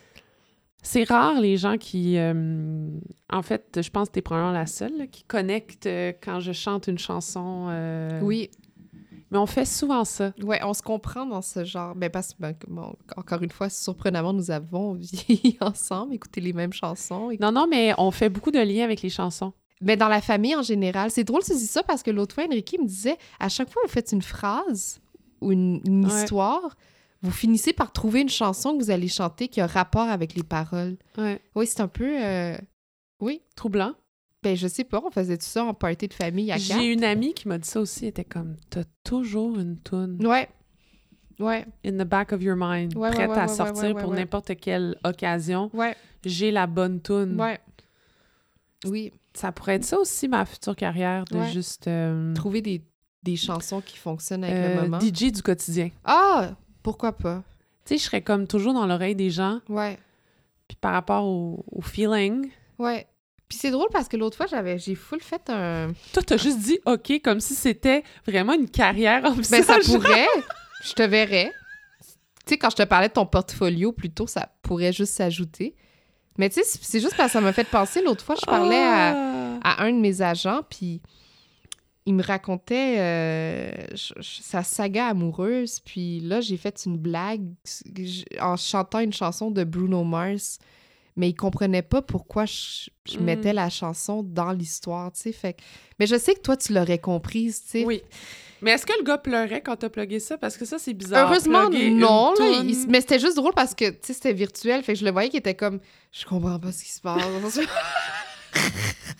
en ce moment. Est-ce que c'était Grenade? Non, c'était euh, euh, Talking to the Moon. Parce que c'est une long Ouais. distance relationship. Fait que là, je chantais ça, puis... Mais il y a pas... il je pense qu'il voyait trop le TikTok dans mon, dans mon histoire, là. Fait que- Ouais. L'intention était là, par Oui, contre. oui, moi, je trouvais que c'était très bien. C'était un bon timing, qu'est-ce que j'avais dit, mais Mm. il a pas su apprécier mon... Est-ce que tu deviens encore plus nostalgique quand t'es dans tes Ah. règles? Ah, Seigneur, oui. Ouais. Hey, là, là, j'ai je- sur mon... Écoutez mon iTunes, là, quand je suis dans mes règles, là. Hey, l'autre fois... Ah non, hey, Ça s'appelle plus iTunes, ça s'appelle Apple Music. Ah, excusez-moi. Ben, regarde, en, en parlant de nostalgie, mais là, l'autre fois, j'ouvre ma radio. Puis là, j'étais sur 105.7. Rythme FM! Et Pourquoi t'écoutes 105.7 Rythme Ben, FM? des fois, ils te mettent des beaux throwbacks. T'écoutes 105... C'est dans mon... C'est une radio qui est C'est dans mon top enregistrée 6. Dans ta radio de voiture. Oui, oui. J'ai- J'ai j'ai Radio-Canada, Mm. j'ai 98.5 parce que t'es pas québécois si t'as pas 98.5. On le met tous, hein, mais on l'écoute jamais. Il est tout le temps là, mais personne l'écoute. Tu y es là. Des fois, je... mais c'est rare que je l'écoute, mais il est là. Il est dans mon top. Puis après, t'as les autres, là. T'as 80... euh, whatever it is. Mais j'ai toujours 105.7. Puis, ils ont mis « Aimer » de Roméo et Juliette. Oh, Quand j'étais dans ma semaine. Dieu. Ah ben là, je cherchais le trouble. J'ai commencé à chanter ça. Aimer, c'est ce qu'il y a de plus beau. Si vous êtes dans un moment un petit peu plus fragile euh, dans votre vie, Euh, je sais pas à quel point aimer, c'est la bonne tune parce que c'est ça, vous pleurez. Ah ben oui, mais c'est ça, ça, mais j'étais dans ma semaine quand Ouais. ils ont mis ça. Ah mon Dieu, ouvrez les valves, tout ça fonctionnait plus. ah là. ouais. Ah oui, oui. Puis là, elle a l'embarque. Avec sa petite voix. Ouais, ouais, Oui, ouais. Elle, les- là, elle. Elle, Elle. elle. Je suis allée les, les chercher sur Instagram. Ils ont pas tant vieilli. Ils ont bien vieilli, en fait. Le CD n'est pas sur euh, Spotify. C'est très décevant. Je sais pas, les droits d'auteur ont pas suivi, mais moi aussi, j'ai eu un petit moment euh, Les Rois du Monde, puis ça a pas... Ah, euh, mon Dieu. Ou Vérone. Ah. Mm. On est à Vérone. Oui. Beaucoup, beaucoup de chansons. Euh, Qu'est-ce qu'on euh, qu'est-ce qu'on te souhaite, Mag? Qu'est-ce qu'on me souhaite? Ben, mon Dieu, qu'est-ce qu'on me souhaite? C'est dur, hein, parce que encore on retombe dans je vais, je vais fêter mes 30 ans, tu sais. C'est comme un nouveau chapitre. Peux-tu le dire quand tu les fêtes? Comme ça, peut-être Le les gens... 21 janvier, si vous voulez m'envoyer des mots Tu d'anniversaire. es quel signe euh, astrologique? Je suis un verso. Hmm. Mais je, ça paraît énormément que je suis Très, très sensible, très... très euh, sensible, mais très. Je vais. Je vais... non, mais je vais comme tu me- une personne que je trouve plus nécessaire dans ma vie, ça va être facile pour moi de couper les ponts. tu Ah ouais. Ah, très facile. Mais t'es très, euh, très signe astrologique. Beaucoup, oui. Oui. Est-ce que moi, je fit avec mon signe Ah, astrologique? tabarouette. Eh, Seigneur. Toi puis maman, deux béliers dans ma famille, ça l'explique toute la vie euh, de si t'avais résumé un bélier, ce serait quoi, mettons? Moi, j'ai aucune... euh, Je sais qu'on est tête dure, mais c'est pas mal Ah tout oui? ce que je sais. Mais c'est pas que juste que vous êtes tête dure, c'est que euh, quand vous avez.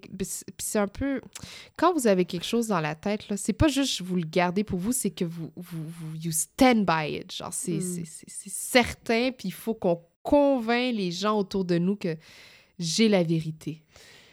Et je la détiens. J'ai beaucoup travaillé là-dessus dans les dernières Non, années. non, je, mais je mets ça sur les béliers en général. Non, non, je sais, mais j'ai beaucoup travaillé là-dessus dans les Oui. dernières années et c'est peut-être pour ça aussi que j'ai lancé un podcast. Oui, aussi, peut-être. Mais, et papa est l'exemple parfait du scorpion aussi. euh, très laid-back, mais t'as le commentaire pour venir te chercher un certain... Tu sais, Hmm. maman et bélier avec toi, c'était vraiment une dynamique familiale vraiment fantastique que j'ai apprécié vivre, moi, en tant que verso. Mais euh, tu nous as pas dit ce qu'on te souhaitait. Ah, ben... T'as juste dit 30 ans. Ah ouais, puis là, ça a embarqué ces signes astrologiques, c'est tellement important. Euh, je... Ben non, un, un- un beau nouveau chapitre dans cette nouvelle décennie qui s'ouvre à moi. Je vais rester comme ça, vraiment... euh, C'est tout. On, on te souhaite un beau nouveau chapitre. Oui. C'est un peu nul comme. Ben non, mais justement, ça reste vague. Que ce soit des surprises, que ce soit bien, que ce soit... Typique anxieuse. Pas trop, Oui, oui, oui, pas oui, trop oui. se positionner. Non, je Rester en Hey, contrôle du message. Non, c'est ça exactement, c'est ça. Hey, 30 ans, ben une belle trentaine.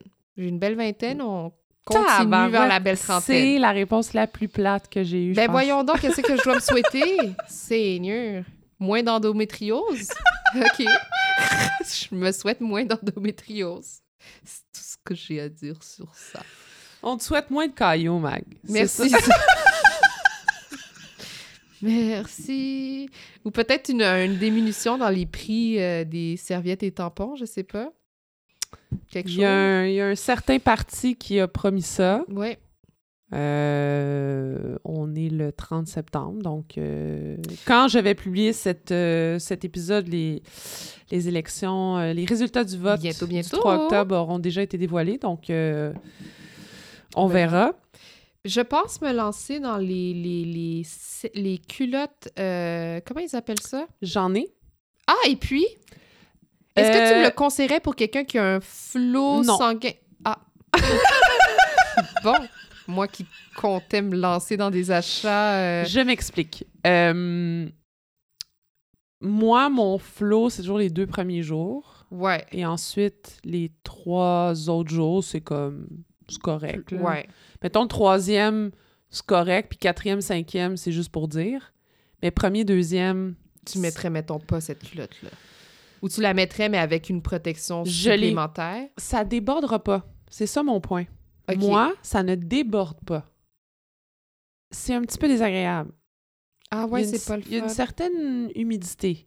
Ah non, non, non. Mais- Par contre, au niveau de la rétention et au niveau du risque, Ouais. je le conseille grandement. Ah! C'est intéressant. L'absorption est extraordinaire. Ah, OK. Je Absorption extraordinaire. Je- Moi, je te parle plus au niveau... Confort euh, personnel.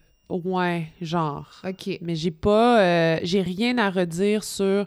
Je suis- même plus stressée par des pads ou des tampons Ah! que par les culottes. Puis aussi, les culottes, c'est que tu peux choisir euh, le flow.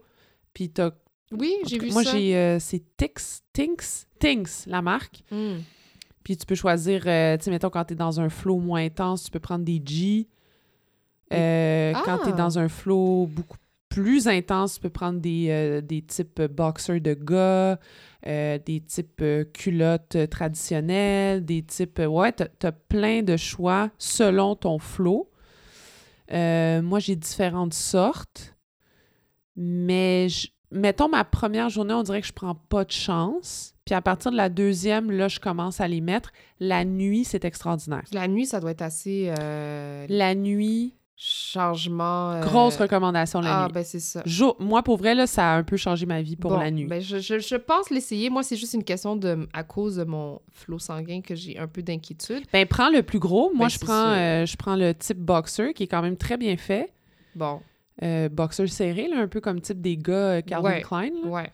Vraiment nice. Je pense me Mais surtout la nuit, Mac. Pour vrai, ça fait une grosse différence. Pourquoi pas? On verra. Je vais l'essayer. Fait qu'on te souhaite des culottes menstruelles Envoyez les de oui, qualité. le 21 janvier. Vous pouvez l'envoyer à Boisbriand. À Boisbriand. La mairie. euh, sur ton... sur ton Instagram. Comment on peut te suivre? Est-ce que tu veux que les gens te suivent sur Ah ben, Instagram? si vous voulez me suivre, suivez-moi. Mais je- à part des photos de Pongo, je suis pas tant intéressante dans non, mes réseaux non, il y a des photos de ton mari. Oui, oui, de, de oui, oui. Ben, ça fin... Ouais, c'est pas mal ça. De nous, de Pongo et d'Enrique. Ouais. Ouais. Fait que c- vous pouvez voir que ça va peut-être pas être si intéressant dans votre feed, mais, Ben, si ça vous vous tente. voulez, donc, ouais. c'est... euh, mais je partage beaucoup de choses dans mes stories, des articles, C'est etc. vrai. Ça, Elle est très ça, je suis- intéressante, ouais, Mag. Sur les articles. Là, en ce moment, je suis très sur la... fourrure. Oui, elle est signée. Ça va être encore... euh, je pense que ça devrait être encore là, là.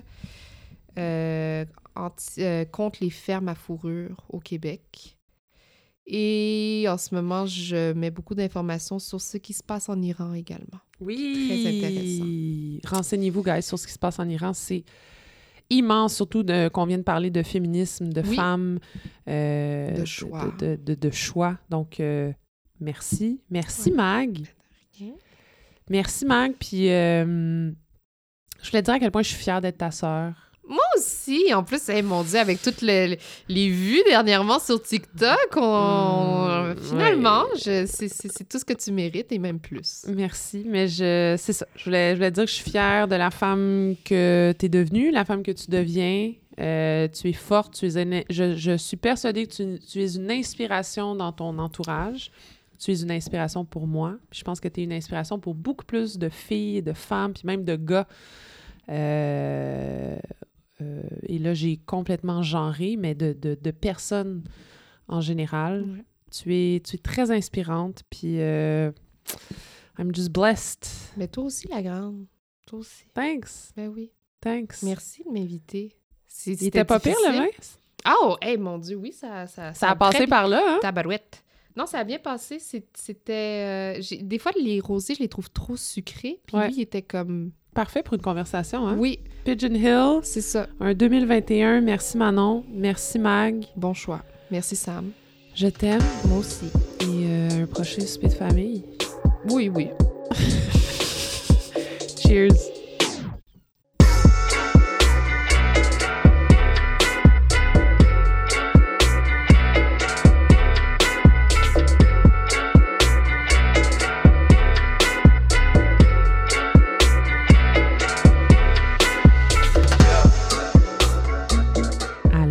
Voilà, c'était l'épisode avec l'incroyable Magali Gauthier.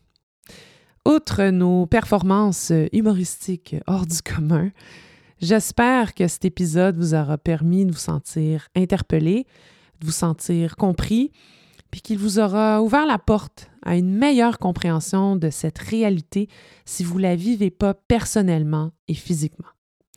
C'est pas toujours facile parler de menstruation, Puis c'est pas nécessairement facile non plus de véritablement saisir tous les tenants et aboutissants de la chose lorsqu'on est une personne qui ne vit pas ses symptômes ou tout simplement une personne qui physiquement n'a pas ses règles. Mais encore une fois, comme j'aime le faire sur ce podcast, l'écoute, c'est souvent la meilleure solution. Puis le plus nice dans tout ça, ben, c'est que ça coûte rien. Puis mon Dieu que ça fait du bien.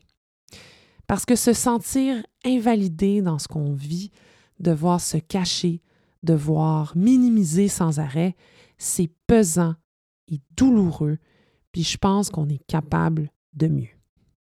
Si vous avez des questions ou si vous doutez que quelque chose cloche dans votre propre cycle menstruel, s'il vous plaît, s'il vous plaît, allez consulter un professionnel de la santé. Votre santé sexuelle, c'est pas du flafla, c'est important, très important. Bref, si vous avez aimé ce que vous venez d'entendre, n'oubliez pas d'aller mettre un avis 5 étoiles sur vos plateformes d'écoute, que ce soit Apple Podcast, Spotify ou Google Podcast.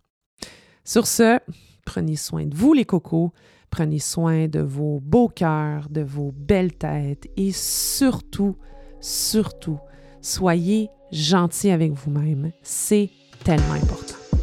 À très, très bientôt à un prochain épisode des Insatiables.